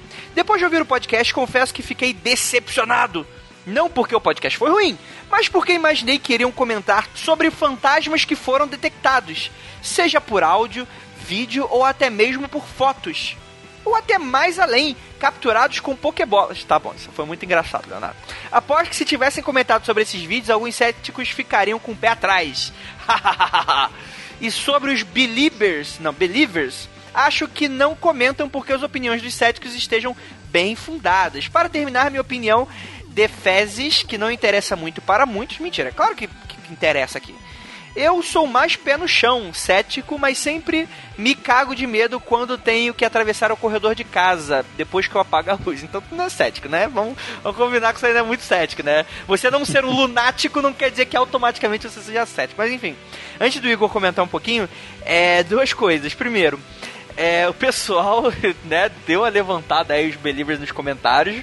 A gente gostaria de agradecer. Rafael sorri em algum lugar do universo em Belfor Roxo. E seguinte, cara, o que você acabou de comentar e tal, regi primeiro, registros fotográficos são extremamente, como é que eu posso dizer? Não dá para atestar a veracidade por um registro, porque eles podem ser manipuláveis, enfim, eu não vou entrar aqui nesse mérito. Mas com certeza ele merece o cache à parte. A gente pode fazer um, um cache sobre capturando fantasmas. Vai ser um cache um pouquinho diferente desse. Da, é, vai ser, na verdade, uma contraparte desse. Mas enfim, o que, que você achou do cache, Igor? Do comentário do Leonardo? Uh, eu ouvi o, o, episódio, achei bem bacana. É, como eu falei, infelizmente não deu para participar, uma questão mesmo de, de trabalho aqui e tal, fuso horário, essas coisas. Mas eu achei bem bacana. Uh, é um assunto que me interessa, porque as pessoas acham que porque uh, eu sou cético, quer dizer que eu não me interesso por esse assunto. O próprio Léo é, tem lá o Mitografias, a gente sabe separar as coisas e tal. Eu achei bem, bem interessante uh, esse assunto de uh, você provar ou não a existência de, de uh, o que hoje chamam-se de fantasma, espírito, mas que no, no século XIX, quando começaram a pesquisar eles chamavam de eram estudos de sobrevivência, né? Das teorias de sobrevivência, que era tipo alguma coisa sobrevive após a morte. E, cara, teve muito estudo, até eu escrevi um comentário no post sobre isso daí, teve muito estudo sobre isso. Infelizmente, hoje em dia, os estudos eles foram diminuindo. E eu até eu, eu vi um comentário que o Rafael fez durante o, o programa falando, ah, mas é, porque tem muitas coisas que a ciência de repente não consegue descobrir é, de cara, mas aí depois com mais futuro consegue e tal. É verdade. Eu acho que existem áreas promissoras disso daí é, que é, vale a pena você pesquisar, mas não há mais pesquisa em comparação com o que havia antes, porque não existe nenhum indício novo que justifique uma pesquisa. Mas existem sim algumas pesquisas. Um, infelizmente, as, a, a, algumas que eu tive contato, assim, o pessoal erra um pouco em método, e eu acho que para você chegar a uma coisa assim que é tão duvidada, né, os céticos duvidam tanto disso, eu acho que você tem que ser muito criterioso, muito rígido no método, para ninguém ter nada o que falar. E depois eu posso comentar algumas áreas disso daí que eu acho que são promissoras, que valeria a pena a galera é, fazer mais pesquisas sérias disso daí. Mas aquilo que vocês falaram, o programa de televisão é entretenimento, né? É, é galhofa, né? A galera não, não tá ali realmente tentando fazer uma coisa séria. É, enfim, é só tá tentando conquistar a audiência, te prender a atenção, etc. Mas eu achei o episódio muito bacana, porque não se focou só nessa questão desses programas de caça-fantasma, mas abordou outras questões. Mas enfim, tem. Cara, esse negócio de espírito dá pra fazer. Dá pra fazer um, um spirit cast, assim, dá pra fazer um podcast só disso de tanta coisa que dá pra falar. Então, mas é aquilo, é interessante, né? Pra afirmações extraordinárias, a gente precisa de evidências extraordinárias. É, é, é, é uma área de estudo que precisa, assim, realmente é, evoluir mais, ter mais um pouquinho mais de maturidade. E fica aqui uma indicação excelente, né? Não é porque eles são do mal e querem nos destruir que a gente não possa fazer a recomendação deles. O SciCast da última semana, o 88, eles falaram muito sobre o método científico e, fa e falácias comuns, principalmente relacionados à pseudociência, que foi o mote aí da polêmica dos últimos episódios. Cara, que é excelente para todos os believers, e não só eles, os que se dizem céticos e os próprios céticos que escutam o programa, vão lá no episódio 88 do SciCast, vai estar tá aí no post. Escutem lá que é um episódio excelente com Pirula, que eles explicam bem o que é a metodologia científica, né? Ela usada usada como ferramenta, o que, que é o ideal dela. E depois de escutar, você passa a entender. É, eu já sabia, mas enfim, você passa a entender, caso você não saiba, é, como é que a, a, a, ciência precisa melhorar sempre, evoluir, e ela precisa de evidências claras e precisa de testes, né? É, é, é, beleza, cara, tu quer acreditar que existe espírito, você tem plena certeza que existe espírito, mas se você infelizmente não consegue provar, não adianta falar que o seu estudo é ciência. É simples, é, você caracterizá-lo como pseudociência pode ser algo inferior para quem não acredite, mas para mim, por exemplo, não tem nenhum problema. Você pode acreditar no, no que você quiser da tua vida, menos em esta que aí, aí você vai forçar a barra da amizade, né? Você vai forçar a barra, vai forçar a barrinha. Mas enfim, vamos lá para o comentário aí. Foi o comentário do Alexander Biller. Muito interessante esse episódio. Sempre fiquei curioso sobre esses equipamentos utilizados para captar sinais fantasmas. Vocês já ouviram falar sobre a interação que sensores de movimentos nos consoles têm com fantasmas? Uma vez eu vi um vídeo sobre isso, onde o Kinect, na hora de reconhecer os movimentos de um cômodo em uma casa, reconheceu um sinal de movimento de alguém aonde supostamente não tinha ninguém. Pesquisando mais, vi que isso é até comum. E aí ele dá um link aqui para uma matéria que fala mais sobre. Você pode entrar aí no, no lá no post do episódio para ver o link que ele postou e mais um outro link de um, um vídeo aí. Sobre a polêmica barra mamilos. Eu sou extremamente believer. Acredito que tudo isso de sobrenatural, na verdade, é totalmente natural. E que boa parte das coisas ainda não sabemos e não compreendemos 100%. Uma coisa a ressaltar é sobre os céticos fanáticos, que acreditam que a ciência está desmistificando tudo e adoram falar, já foi provado pela ciência que. Essa frase está soando quase comum, é verdade, apareceu no Fantástico. A ciência está tentando entender o mundo melhor, mas os cientistas ainda têm receio de entender e pesquisar sobre coisas que possam prejudicar suas carreiras. Sem contar que é uma extrema falácia comentar a ciência quer se reinventar. Queremos que cada dia mude. Isso é apenas na teoria, pois a ciência é movimentada de pessoas e 90% de todas as pessoas em um grupo não querem renovação e são presos a dogmas, sejam eles científicos ou religiosos. Só uma observação sobre o pensamento que o Igor tem nos mostrado sobre juntar fatos de forma errada para tirar conclusões falsas e provar o que você quiser. Deus é amor, o amor é cego. Steve Wonder é cego. Steve Wonder é Deus. Abraços. Hashtag WeAreAstar. Bom, uh, vamos lá. Sobre uh, essa polêmica aí da, de cético, believer, acho que a gente já falou bastante sobre isso, mas é verdade que a ciência é feita de pessoas e que pessoas são falhas e que pessoas. Pessoas são feitas de pessoas. exatamente. E as pessoas, mesmo cientistas, mesmo qualquer um, ele às vezes se apega naquela ideia e ele desenvolve um carinho por aquela ideia que é difícil ele se desprender. Isso é verdade. A diferença entre o método científico, o pensamento científico e um pensamento não científico ou de pseudociência é que não existe um fulano de tal, autoridade tal que vai te dizer tal, tal coisa e pronto, aquilo é verdade absoluta.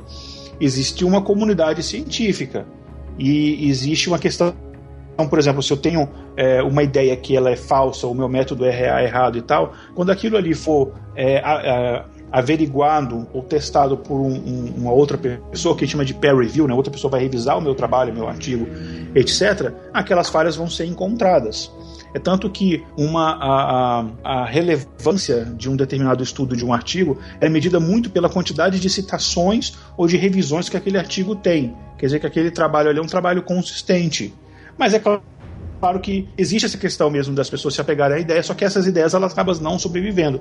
Por mais que, por exemplo, o cientista ele tenha aquela coisa de ah, eu, não, eu não quero que isso mude porque isso daqui é verdade e tal, é, o processo científico ele permite que as mudanças aconteçam. Só que elas não acontecem na velocidade com que as pessoas esperam, porque 90% das ideias é besteira.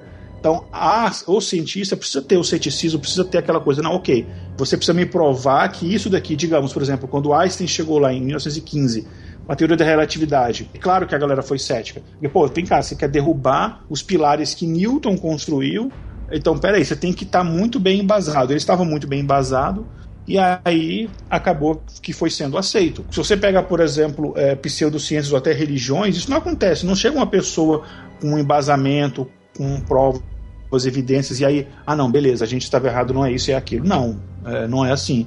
É, normalmente o pensamento é, não importa as evidências, isso é o que eu acredito, pronto. Ciência não é simplesmente o que eu acredito ou não. Existem toda uma questão de método por trás disso. Acho que essa polêmica não vai. É igual qual o limite do humor, né? Acho que vai ter sempre alguém. Qual o limite do ceticismo agora? Uma nova pergunta. Caco de Paula.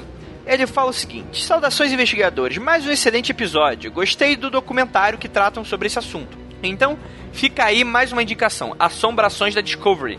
Tem inteira no YouTube, narra os principais casos do casal Warren. Uma observação. Tenho percebido em mais de um episódio nosso boliviano de estimação, vá pra merda, pronunciar sexo como sexx Seria isso uma indicação que o André é discípulo do nosso grão-mestre, superior Illuminati, grau 33 e profundo conhecedor das aves raras, irmão Alcemar? Estaria o André apenas atrás da mascada do louva-a-Deus, do bom Jesus carpinejar? Fará ele um programa sobre os gêmeos siameses Dante, Ramon e Ledesma, ligados apenas por uma membrana endoplasmática? Estaria ele agora vestindo terno verde musgo? Caso sim, deixa um abraço e camigou, camigou. cara, agora. Eu não consigo comentar isso porque eu não entendi nada, cara. Acho que o Rafael criou um, um fake para poder comentar. Caco de Paula. Só vou te falar, ó, ó, não vou nem comentar nada. Eu entendi tudo que ele comentou e vou falar mais o seguinte. Vou falar mais o seguinte. Camigou, camigou, vamos para o próximo. Vamos lá, vamos lá para essa mascada. Capitão Mike Murphy. Tive muito contato com coisas sobrenaturais durante a infância e adolescência. Isso me gerou certa revolta e ainda muito jovem me tornei o cético babaca. Porém, com fundamentação, eu achava. Já na vida adulta, amadureci meu pensamento e ganhei bastante conhecimento em áreas diversas e, de certa forma, Deixei de ser o cético babaca e voltei a ter provas incontestes de realidades além da rotina. E é muito bom ser um believer, com parcimônia. É, olha aí, o Rafael falou para os believers voltarem, se manifestarem, tá aí. Olha aí. Cara, é Capitão Mike Murphy.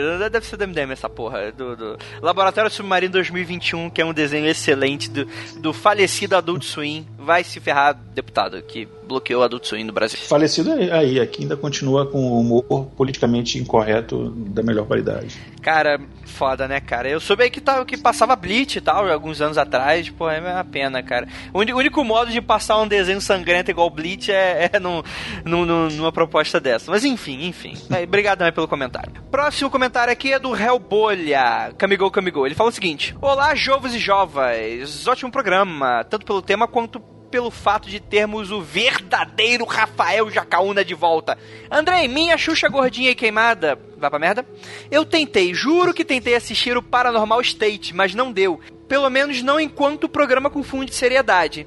É como você havia me dito, ele sacrifica a veracidade para deixar o programa mais legal. Mas ver o apresentador fazendo caras e bocas de galã de filme de terror B a cada cinco minutos me dá uma certa agonia. No entanto, como você mesmo disse no episódio, é algo que é para assistir e se divertir, como diversão pura e simples. Sim, funciona. Apesar de que é preciso ter um saco grande para aguentar 40 minutos de sensacionalismo antes dos intervalos comerciais. Não fala assim. As Paranormal Machete é muito bom. Sensacionalismo é aquele go, é, é, Ghost Hunt lá, o Taps lá, que fala que encontrou o vulto, e no último bloco eles falam que isso não quer dizer nada. Esse daqui quer dizer sim, é quer dizer sim.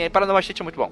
Enfim, como programa de caçadores de fantasmas favoritos, eu tenho um que me agrada, exatamente por não ser uma superprodução cheia de interpretações e entupida de engenhocas mirabolantes. Trata-se de Evidência Paranormal, programa mexicano que começou através do YouTube e ganhou um horário em um canal local, do qual não me recordo o nome no momento. São apenas dois caras, Eric Lara e Christian Patron, com duas câmeras, dois K2, aparelho que serve para captar sinais de energia elétrica, um gravador de som e um Kinect, com o qual ele pode captar movimentos através de lasers que o aparelho gera, tal qual é mostrado no Horrendo Atividade Paranormal 4. É, comentamos é, em cima aí do, do Kinect, do Alexandre Biller falou, esqueci até de comentar, o Kinect é meio bugado com relação a isso eu não levaria muito a sério, não. Principalmente porque no começo dele, cara, eu lembro que tinha umas polêmicas envolvendo que, tipo, ah, ele não reconhecia pessoas negras.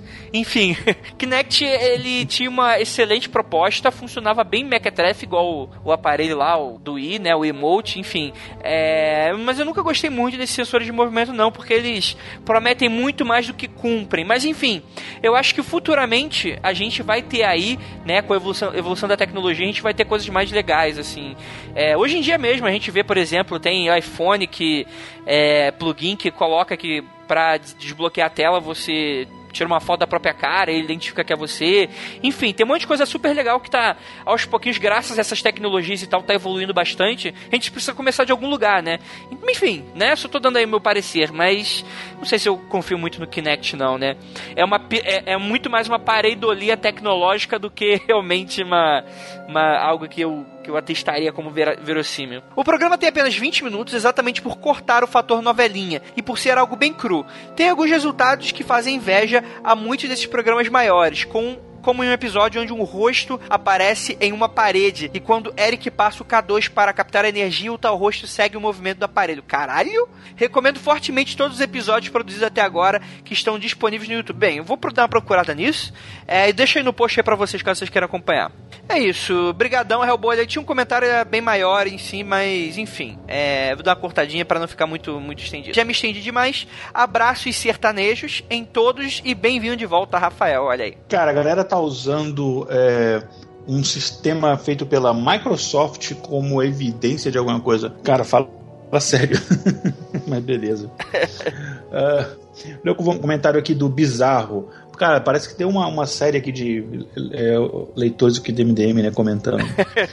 ah, esqueci de comentar, acho que deve ter escrito, escrito um outro comentário antes. Uh, conheci o podcast há pouco tempo, desde o episódio de Paralisia Noturna através de uma indicação no Anticast e fiquei fascinado. Já ouvi quase todos os episódios do Confidencial e já se tornou um dos meus podcasts favoritos. Parabéns pelo excelente trabalho. Nós precisávamos de um podcast assim. E se possível, algum dia faça um dos mitos de Lovecraft, por favor. Hashtag Astar. Um, e aí, será que rola? Acho que Olha quase o podcast já fez é sobre Lovecraft. É, cara, assim, na verdade a gente só não fez ainda porque tanto podcast, né, que já lançou e tal, a gente quer dar um tempo, sabe? Dar uma espairecida e tal. É, eu, particularmente, sou extremamente fã. Talvez no Mundo Freak Confidencial não caiba. Num Zona Freak, talvez, né? Não sei ainda. Não possa testar nada. Talvez alguns mitos que o pessoal realmente acha que é verdade, tipo Necronomicon e tal, possa ser viável dentro do Mundo Freak Confidencial, mas pelo formato, não sei. Bem, gostaria de agradecer também a, a indicação que o Anticast deu pra gente, né? Ele leu lá na leitura de e-mails e comentários quando eles falaram sobre o sobrenatural, que eles chamaram lá o Pablo e o Carlos Alberto Machado, que ficou excelente o episódio. Gostei bastante. E assim, eu mexi meus pauzinhos lá, mandei os ouvintes pra lá fazer um, fazer um jabá. O Ivan percebeu e deu lá um jabá gratuito pra gente. Gostaria de agradecer muitíssimo ao Ivan. Convido ele, caso ele queira participar, tá? É, é, é, se os ouvintes deles que, que, escutam a gente, escutam o Anticast, quiserem encher o saco lá na área de comentário deles, agradeço. Não precisa dizer que eu pedi isso, tá bom?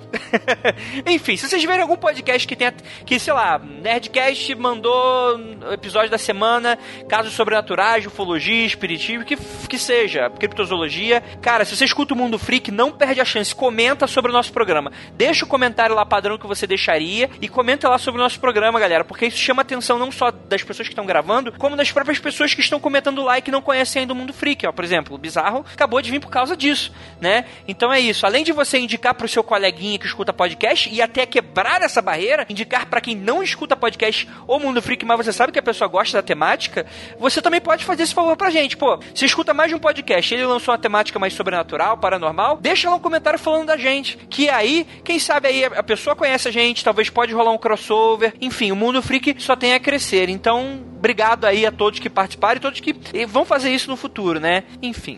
Espalhem a palavra. Espalhem a palavra. E o Iasta. Galera, porra, para de. Caralho, essa porra do WhatsApp do Coxinha. Para com essa porra de post, todo post do, do site coloca o IA Asta. Eu já disse que eu não vou, eu reitero aqui, não irei gravar o episódio sobre a lore espacial Jesus extragaláctico. Nunca, nunca, nunca. Vamos fazer o seguinte: o dia que o MDM gravar o episódio sobre geografia, a gente faz sobre a Tacheran.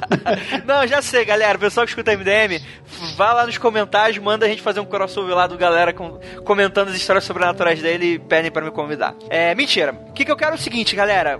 Se meu livro for bem sucedido na campanha, se meu livro for bem sucedido na campanha, vai ter um episódio da Xaxeran. Ah, eu tô fazendo aqui uma promessa, é promessa para vocês. Palavra, palavra de host de podcast médio, de médio porte. É, enfim, enfim, vamos lá, vamos pro próximo aqui. É, Douglas Rainho. Cara, é, antes de eu começar do Douglas, primeiro eu gostaria de agradecer muitíssimo a participação dele. Segundo, vou deixar aí no post o Douglas. É, eu sou bastante fã dele, né, do trabalho dele. Ele tem um blog de espiritualidade, enfim, a gente não trata aqui de espiritualidade, tá certo? A gente acaba esbarrando no tema vez ou outra, porque é normal pela temática das, da crença das pessoas, né, que acabam trazendo para cá. Não é, que, não é que seja proibido, tanto que a gente tá lendo aqui no meio dele. É, mas a gente não gosta de abordar, é, a gente não é um podcast é, doutrinário, né, de uma religião. A gente é um podcast laico, né, um podcast ecumênico, que a gente aceita tudo menos Astra. Enfim, é, deixa aí o, o, no post, vou deixar aí no post do episódio é o blog dele, que é o Perdido em Pensamentos, que é um blog excelente de espiritualidade, trata um pouquinho sobre Umbanda e tal, é, sobre espiritualidade de, de, uma maneira geral, né? Não gostaria de falar que seja sobre espiritismo, já que tem uma polêmica relacionada a isso. Eu e o Igor, a gente já discutiu bastante sobre isso, enfim, não quero entrar nessa polêmica do que, que é, o que, que não é espiritismo, mas já enfim... tem polêmica demais nesse episódio. É verdade, é verdade espiritualidade, enfim, né? É um podcast de espiritualidade, né? Que trata um pouco mais sobre Umbanda. Ele entra também bastante. É, é, é, é um tema bastante espinhudo, né? Ele entra bastante em entra em atrito bastante com outras crenças e tal, principalmente, é, é, enfim, enfim, entrem lá que eu acho muito bacana. Se você tem essa crença, é legal, vai lá. Vez ou outra eu acompanho, principalmente para tirar umas dúvidas, quando eu vou gravar algum episódio e tal, eu acho bacana. É, então, fica aí perdido em pensamentos como indicação. É, inclusive, eles fizeram um post, vou deixar o post também linkado, é, de uma pergunta que a gente tinha feito aqui, é, invocando aqui os ouvintes da religião, do espiritismo, falando sobre essa questão do aborto que a gente ficou muito na dúvida. É, e o Douglas ele fez um post lá explicando pra gente, citando o Mundo Freak e tal, o que eu achei bem legal. É, e é isso. Vamos ler aqui o comentário dele. Ele fala o seguinte. Gostei bastante do tema e acho que dá para explorá-lo ainda mais futuramente. Gostaria só de fazer uma ressalva sobre essa questão de fantasma versus espírito. A nomenclatura de espírito, segundo algumas vertentes espiritualistas e ocultistas, designa apenas o princípio inteligente que anima a matéria. Então, tanto faz se você é encarnado ou desencarnado. É, e ele dá aqui, é, é, dá bastante termos espíritas, né? De duplo etéreo, corpo etéreo, enfim. Mas a diferença básica que ele explica aqui: o espírito, tanto faz se você está encarnado ou desencarnado, né? A questão da, da matéria animada. E o fantasma seria apenas um eco daquilo que já partiu, né? Um cascão vazio, é, o que restou do duplo etéreo, do corpo etéreo, enfim. Que com o tempo após desencarne tende a ser desintegrado. Contudo, alguns espíritos elementais, como os lêmures. É... Oi? Tá, agora tô, tô imaginando aqui o Zubumafu, eixo do capeta agora. Mentira. É, Lemuri. Eu não lembrava que Lemuri era um elemental. Deixa eu ver. O que eu lembro eram as ondinas. Olha, olha pra ver o meu conhecimento disso. As ondinas, os silfos, as salamandras e os gnomos, né? Que são os quatro elementos. Lemuri não sabia. O que, que, que será? O que, que, será? Não sei. Muitas vezes se utilizam desses cascões para pregar peças, inclusive podem assumir a forma de cascão astral nossa, turma da Mônica agora Cascão, né? Cascão tendo uma tendo uma paralisia do sono. É, isso é relatado em algumas obras ocultistas. Obrigado até mais. Eu achei isso bem interessante porque me lembrou muito os mitos folclóricos do do Japão, os yokais, né? Essa questão de pregar peças, yokais que pregam peças e tal, até mesmo se, se tornando, né? Fingindo serem já espíritos de pessoas já mortas, ou então criando duplas de pessoas já vivas, enfim. É bacana, gostei, gostei do comentário. Obrigadão aí, Douglas. É, deixa aí comenta é, o blog dele se vocês quiserem seguir. Obrigadão aí. Quer comentar alguma coisa, Igor? Uh, não, enfim, é, ele. Eu vi aqui que existem diferentes é, elementos de diferentes um, denominações espiritualistas, né? Existe um, ele fala de duplo etéreo, corpo etéreo, tem muito a ver com, com o que o espiritismo fala, mas aí quando ele entra na questão dos elementais, já é, é, sai um pouco da fronteira do, do, espiritismo e tal. Mas é interessante. Eu não conheço o blog dele, mas vou dar, vou dar uma olhada. É, é um assunto bem interessante. É isso aí, é isso aí, bacana, bacana, bacana. É, beleza. Lê o próximo e-mail? Beleza. Olha o e-mail do Lucas Lopes, de 28 anos, publicitário, também formado em História de Uberlândia, Minas Gerais. Longos dias e belas noites. Sou ouvinte dos podcasts do Mundo Freak desde as primeiras publicações. E apesar de já ter interagido com vocês diversas vezes pelo Twitter, é a primeira vez que escrevo um e-mail. A intenção é apenas dar alguns feedbacks e são apenas posicionamentos pessoais não é porque não gostei de algo que desgosto do podcast.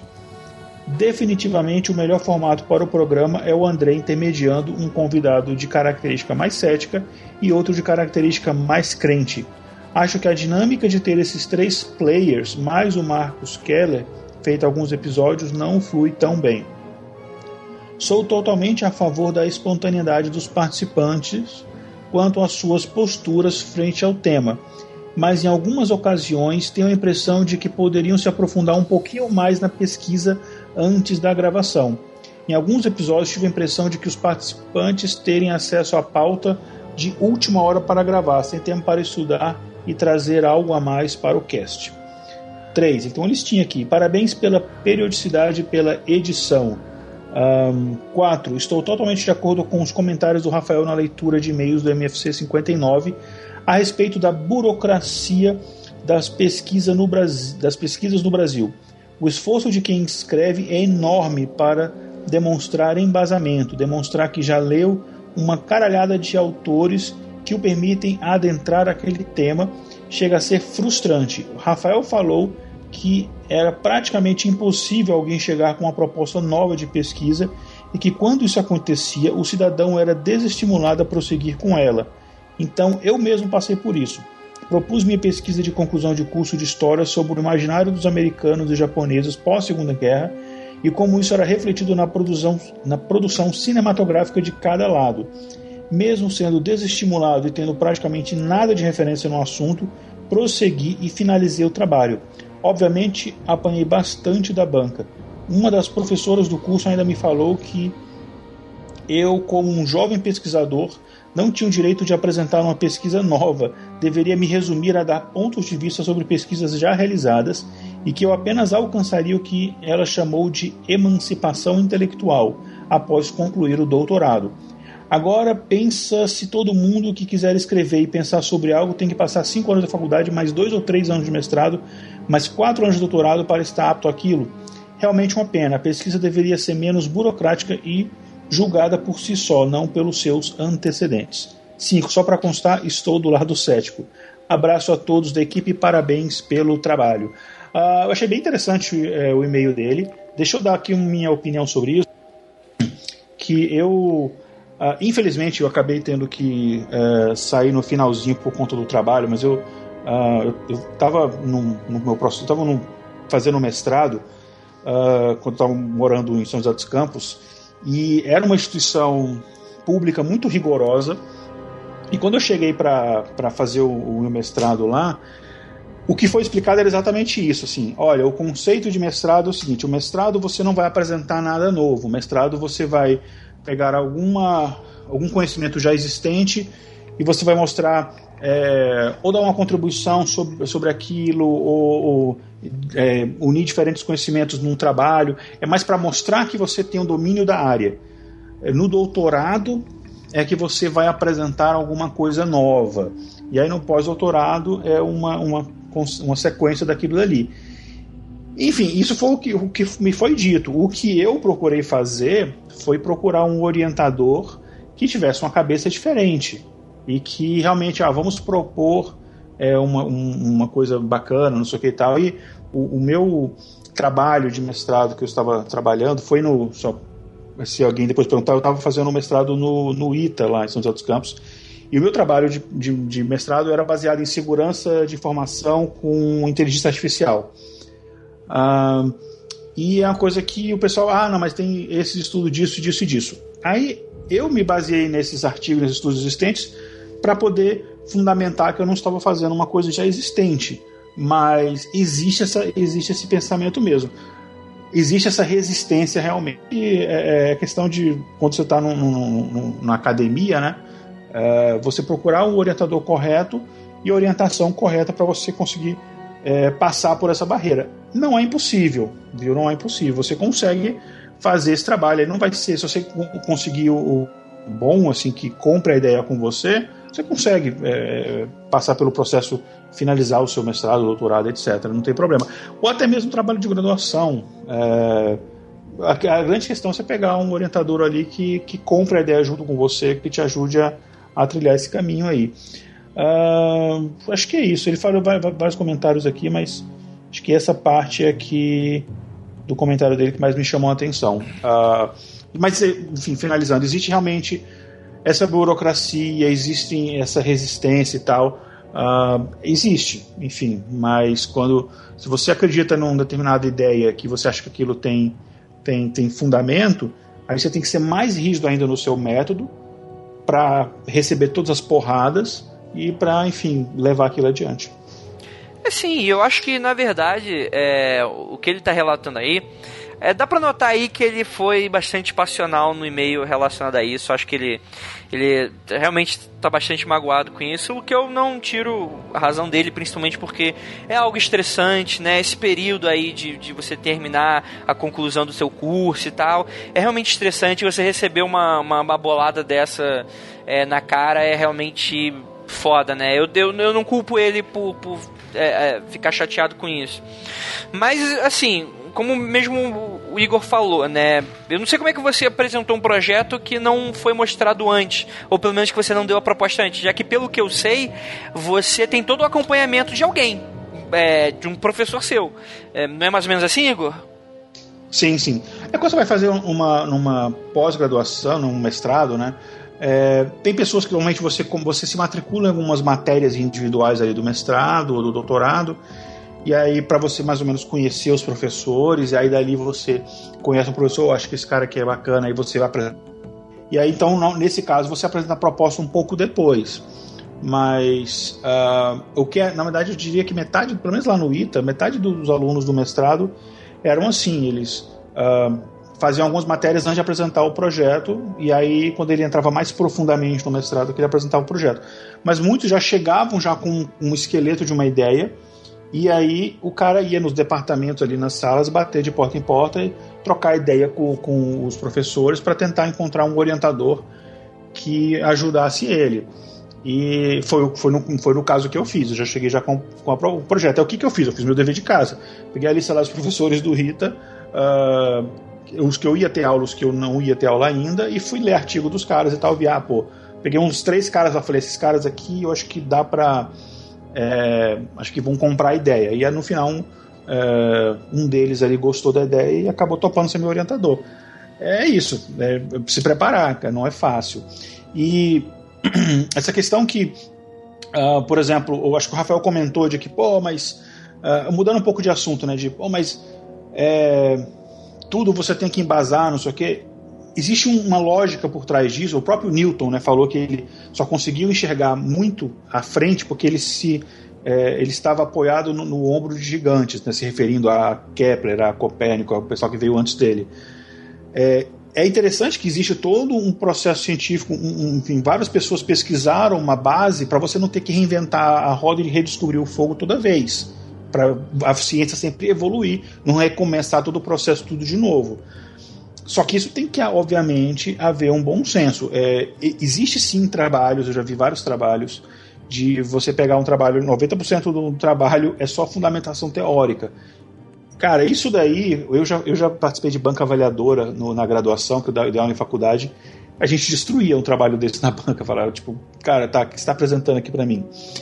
Então, enfim, isso depende muito do, do, do, do dos orientadores, da instituição. Tem instituições que são mais conservadoras, instituições que são mais de vanguarda, enfim. É, é, mas infelizmente existe essa burocracia sim. Uh, uma outra coisa que eu queria falar é o seguinte: o, o, é um pouco diferente aqui, mas só eu não posso deixar de comentar aqui é, que o Rafael comentou uma, uma coisinha de que, ah, mas o cara não. É, por exemplo, o, a gente às vezes fala algumas coisas baseado no que outros cientistas falaram, mas a gente não foi lá pesquisar. Cara, se for assim, não existe ciência, né? Se for assim, se você ter que re, é, ir atrás de todo o conhecimento, você, né? Cada pessoa. Se for assim, não existe história, né? Só vai existir história, então, um dia que inventarem máquina do tempo. Porque eu não estava lá na Segunda Guerra Mundial para saber o que aconteceu, mas isso não invalida eu, por exemplo, ler trabalhos de pessoas, de jornais, etc., de que estavam na época para fundamentar a minha teoria. É, enfim. É, então, na verdade. Chega de, chega de, polêmica, chega de é, polêmica. É, enfim, enfim. É, não, na verdade é um ponto que você deu que eu achei extremamente válido, mas complementando. É, eu não tiro aqui a, a, essa questão do Lucas já ficou chateado, cara, beleza, bola pra frente. É, mas é como o próprio Igor, Igor falou, cara, é assim, a ciência tem que ser assim. A ciência tem que ser às vezes um pouco cru e cruel, é, bem visceral com essa questão de, de primeiro, você tem que ver quem é que está fazendo a pesquisa, não é qualquer pessoa que faz pesquisa relevante. Quer dizer, se aparecer um neguinho lá do Cafundador do Judas com é, falando que o ser humano, na verdade, surgiu há 2 bilhões de anos atrás, baseado em evidências que ele achou. Tá. É, muito provavelmente ninguém vai levar a sério até realmente constatarem que a evidência dele é séria. Se for alguém grande, sei lá, é, tudo bem que o cara não é historiador, mas enfim, se o se o Stephen Hawking falar, todo mundo vai prestar atenção. Até porque ele é um cara extremamente aceito, respeitado e midiático, né? É... Então, assim, eu, eu gosto disso na ciência. É, é claro que tem sempre um tom de crítica relacionado a, a, essa questão de, de ela ser extremamente fechada com ela mesma. É, mas ela precisa ser assim hoje, galera. Porque assim, se já, já assim, já tem 90% da, da ciência de maluco, de pesquisador, que faz um bando de pesquisa furada, sem evidência nenhuma, né? E, e tal, já gera já um bando de polêmica. Tem um cara lá que inventou lá o, o, que a vacina causava autismo. E hoje tem um bando de gente lá nos Estados Unidos que não dá vacina para nada e, e, hoje tá voltando um bando de doença que já tinha sido extinguida lá. Enfim, é, é, é complicado, sabe? Você precisa ter ali uma média, porque se, se você levar a sério todo mundo que aparece, ferrou, né? Tipo, é realmente reinventar a roda. Então, assim, se você tem ali algo que você acredita, uma teoria que faz, faz sentido, você tem as suas evidências, você tem toda a metodologia que faz para comprovar aquilo e você apresentar, cara, vai vai ter o tempo que for, você vai um dia chegar à luz do dia a sua teoria, a sua tese até virar teoria. Cara, isso é certo pelo que eu sei da ciência. A ciência, ela não exclui o que ela acha correto, né? Agora, uma pessoa que tem plena certeza que algo aconteceu, só que primeiro, ela não tem como testar, já começou errado. Segundo, é, e não, não tentou como testar ainda, não é problema, mas enfim, eu tô só enumerando alguns problemas. Ela não tem evidências comprovatórias suficientes ou que sejam realmente verídicas, né? O que não dá para ser comprovado. Quer dizer, fica um pouco difícil, né, galera? Beleza, como é que vocês querem é, comunicação com o espírito, né? É, é, um dia a gente vai falar um pouquinho mais sobre isso, a questão do animismo, que o Igor até já levantou aqui um pouquinho disso. É, tudo isso é explicado pela ciência, né? Você sair de fora do corpo é explicado pela ciência. Cientistas conseguiram fabricar a sensação de você sair do corpo. Isso é incrível, uma questão científica. Vai desmistificar um bando de coisa? Vai. Quer dizer que sair fora do corpo não existe? Hum, não estou falando isso. Pode ser. 99%, 99% dos casos pode ter uma evidência comprovatória científica. 1% eu não sei, né? Então, assim, galera, vocês que são believers se incomodam com a presença de algum cético, vocês, vocês precisam rever seus conceitos. Porque vo, vocês não são believers de verdade, vocês têm uma fé fraca, né? E eu não tô falando aqui para você justificar é, a, a sua fé de qualquer coisa. Não. A ciência, a ferramenta ciência, e não a crença ciência, como eu sempre bato aqui nessa tecla, a ferramenta ciência, ela é utilizada para você ter mais fé ainda. Não para ela, é, ah, beleza, não acredito mais nisso, porque não. Quer dizer, só aí você consegue ver o que é falso e o que não é. E às vezes não é nem falso por uma fé, é, é falso porque a gente não entende ainda. Isso é, anula todos os dados de que há paranormal de forma alguma, não estou falando isso. Como eu falo, no, é, é, na minha crença pessoal, 99% pode ser explicado, quer dizer, ou não, né? 99% pode ser algo comum, mas eu sempre deixo 1% com uma incerteza, porque eu acredito que nada seja impossível. Já dizia nosso pensador contemporâneo Justin Bieber. É, never say never. Enfim. de Justin Bieber, né? É ótimo, episódio... cara. Obrigado, gente. A gente tem, tem episódio que a gente cita ET Bilu, agora Justin Bieber. A gente é ótimo. É, é, é beijo, beijo aí, beijo pra vocês, be believers e believers. Enfim. Vamos terminando porque essa leitura aqui já ficou grande demais. Desculpa, Guilherme, mas não deu, não deu, não deu dessa vez. E é isso, é isso. Igor, quer alguma, quer algum jabazinho aí? Sim, antes só fazer eu falar uma coisa, galera, é, complementando o que o Andrei falou, o debate ele é saudável. Eu, por exemplo, quando participo dos episódios com o Rafael e a gente debate isso aqui, a gente tem é, muitas vezes opiniões opostas, mas cara, a gente é amigo, a gente se respeita pra caramba e é muito divertido debater. Uma pessoa que tem uma opinião diferente de você, ela não precisa ser seu inimigo, cara. É muito legal até para fortalecer os seus argumentos, você conversar com uma pessoa que tem uma opinião diferente. Vamos uh, abaixar um pouco as, as, guardas e as armas, enfim, o mundo freak é amor, não precisa me odiar, não. Uh, e o Jabá é, é, quer fazer o que os ouvintes já sabem. Ah, mais uma vez agradecer muito aos ouvintes. É, eu é, fui ver hoje no, no relatório de venda e recebi um e-mail da Amazon que o, o meu livro mais novo, Mutua, está entre os top da, dos e-books do, do, da Amazon. E isso é grande parte, acredito que são os ouvintes do Mundo Freak. Galera, muito obrigado. E sei que vocês vão fazer a mesma coisa no Catarse também quando sair o livro do Andrei. E é, pela força loura de estar, muito obrigado a vocês. tá bom. Ah, meu e, Deus, vamos lá, vamos acreditar. E vamos ajudar a chegar no top 10 aí. É, entra lá, tem um link no post aí, comprem o livro, tá? 9 Dilma, sua versão digital. É isso aí, é isso aí, galera. É, e é, falar que, porra, ficar entre os 25 como lançamento independente, né? Que a gente tá só é, fazendo marketing podcast é algo excelente, excelente, Igor. Parabéns, de verdade. Pois é, não, obrigado, obrigado. É, é isso, galera. Não olhem para trás.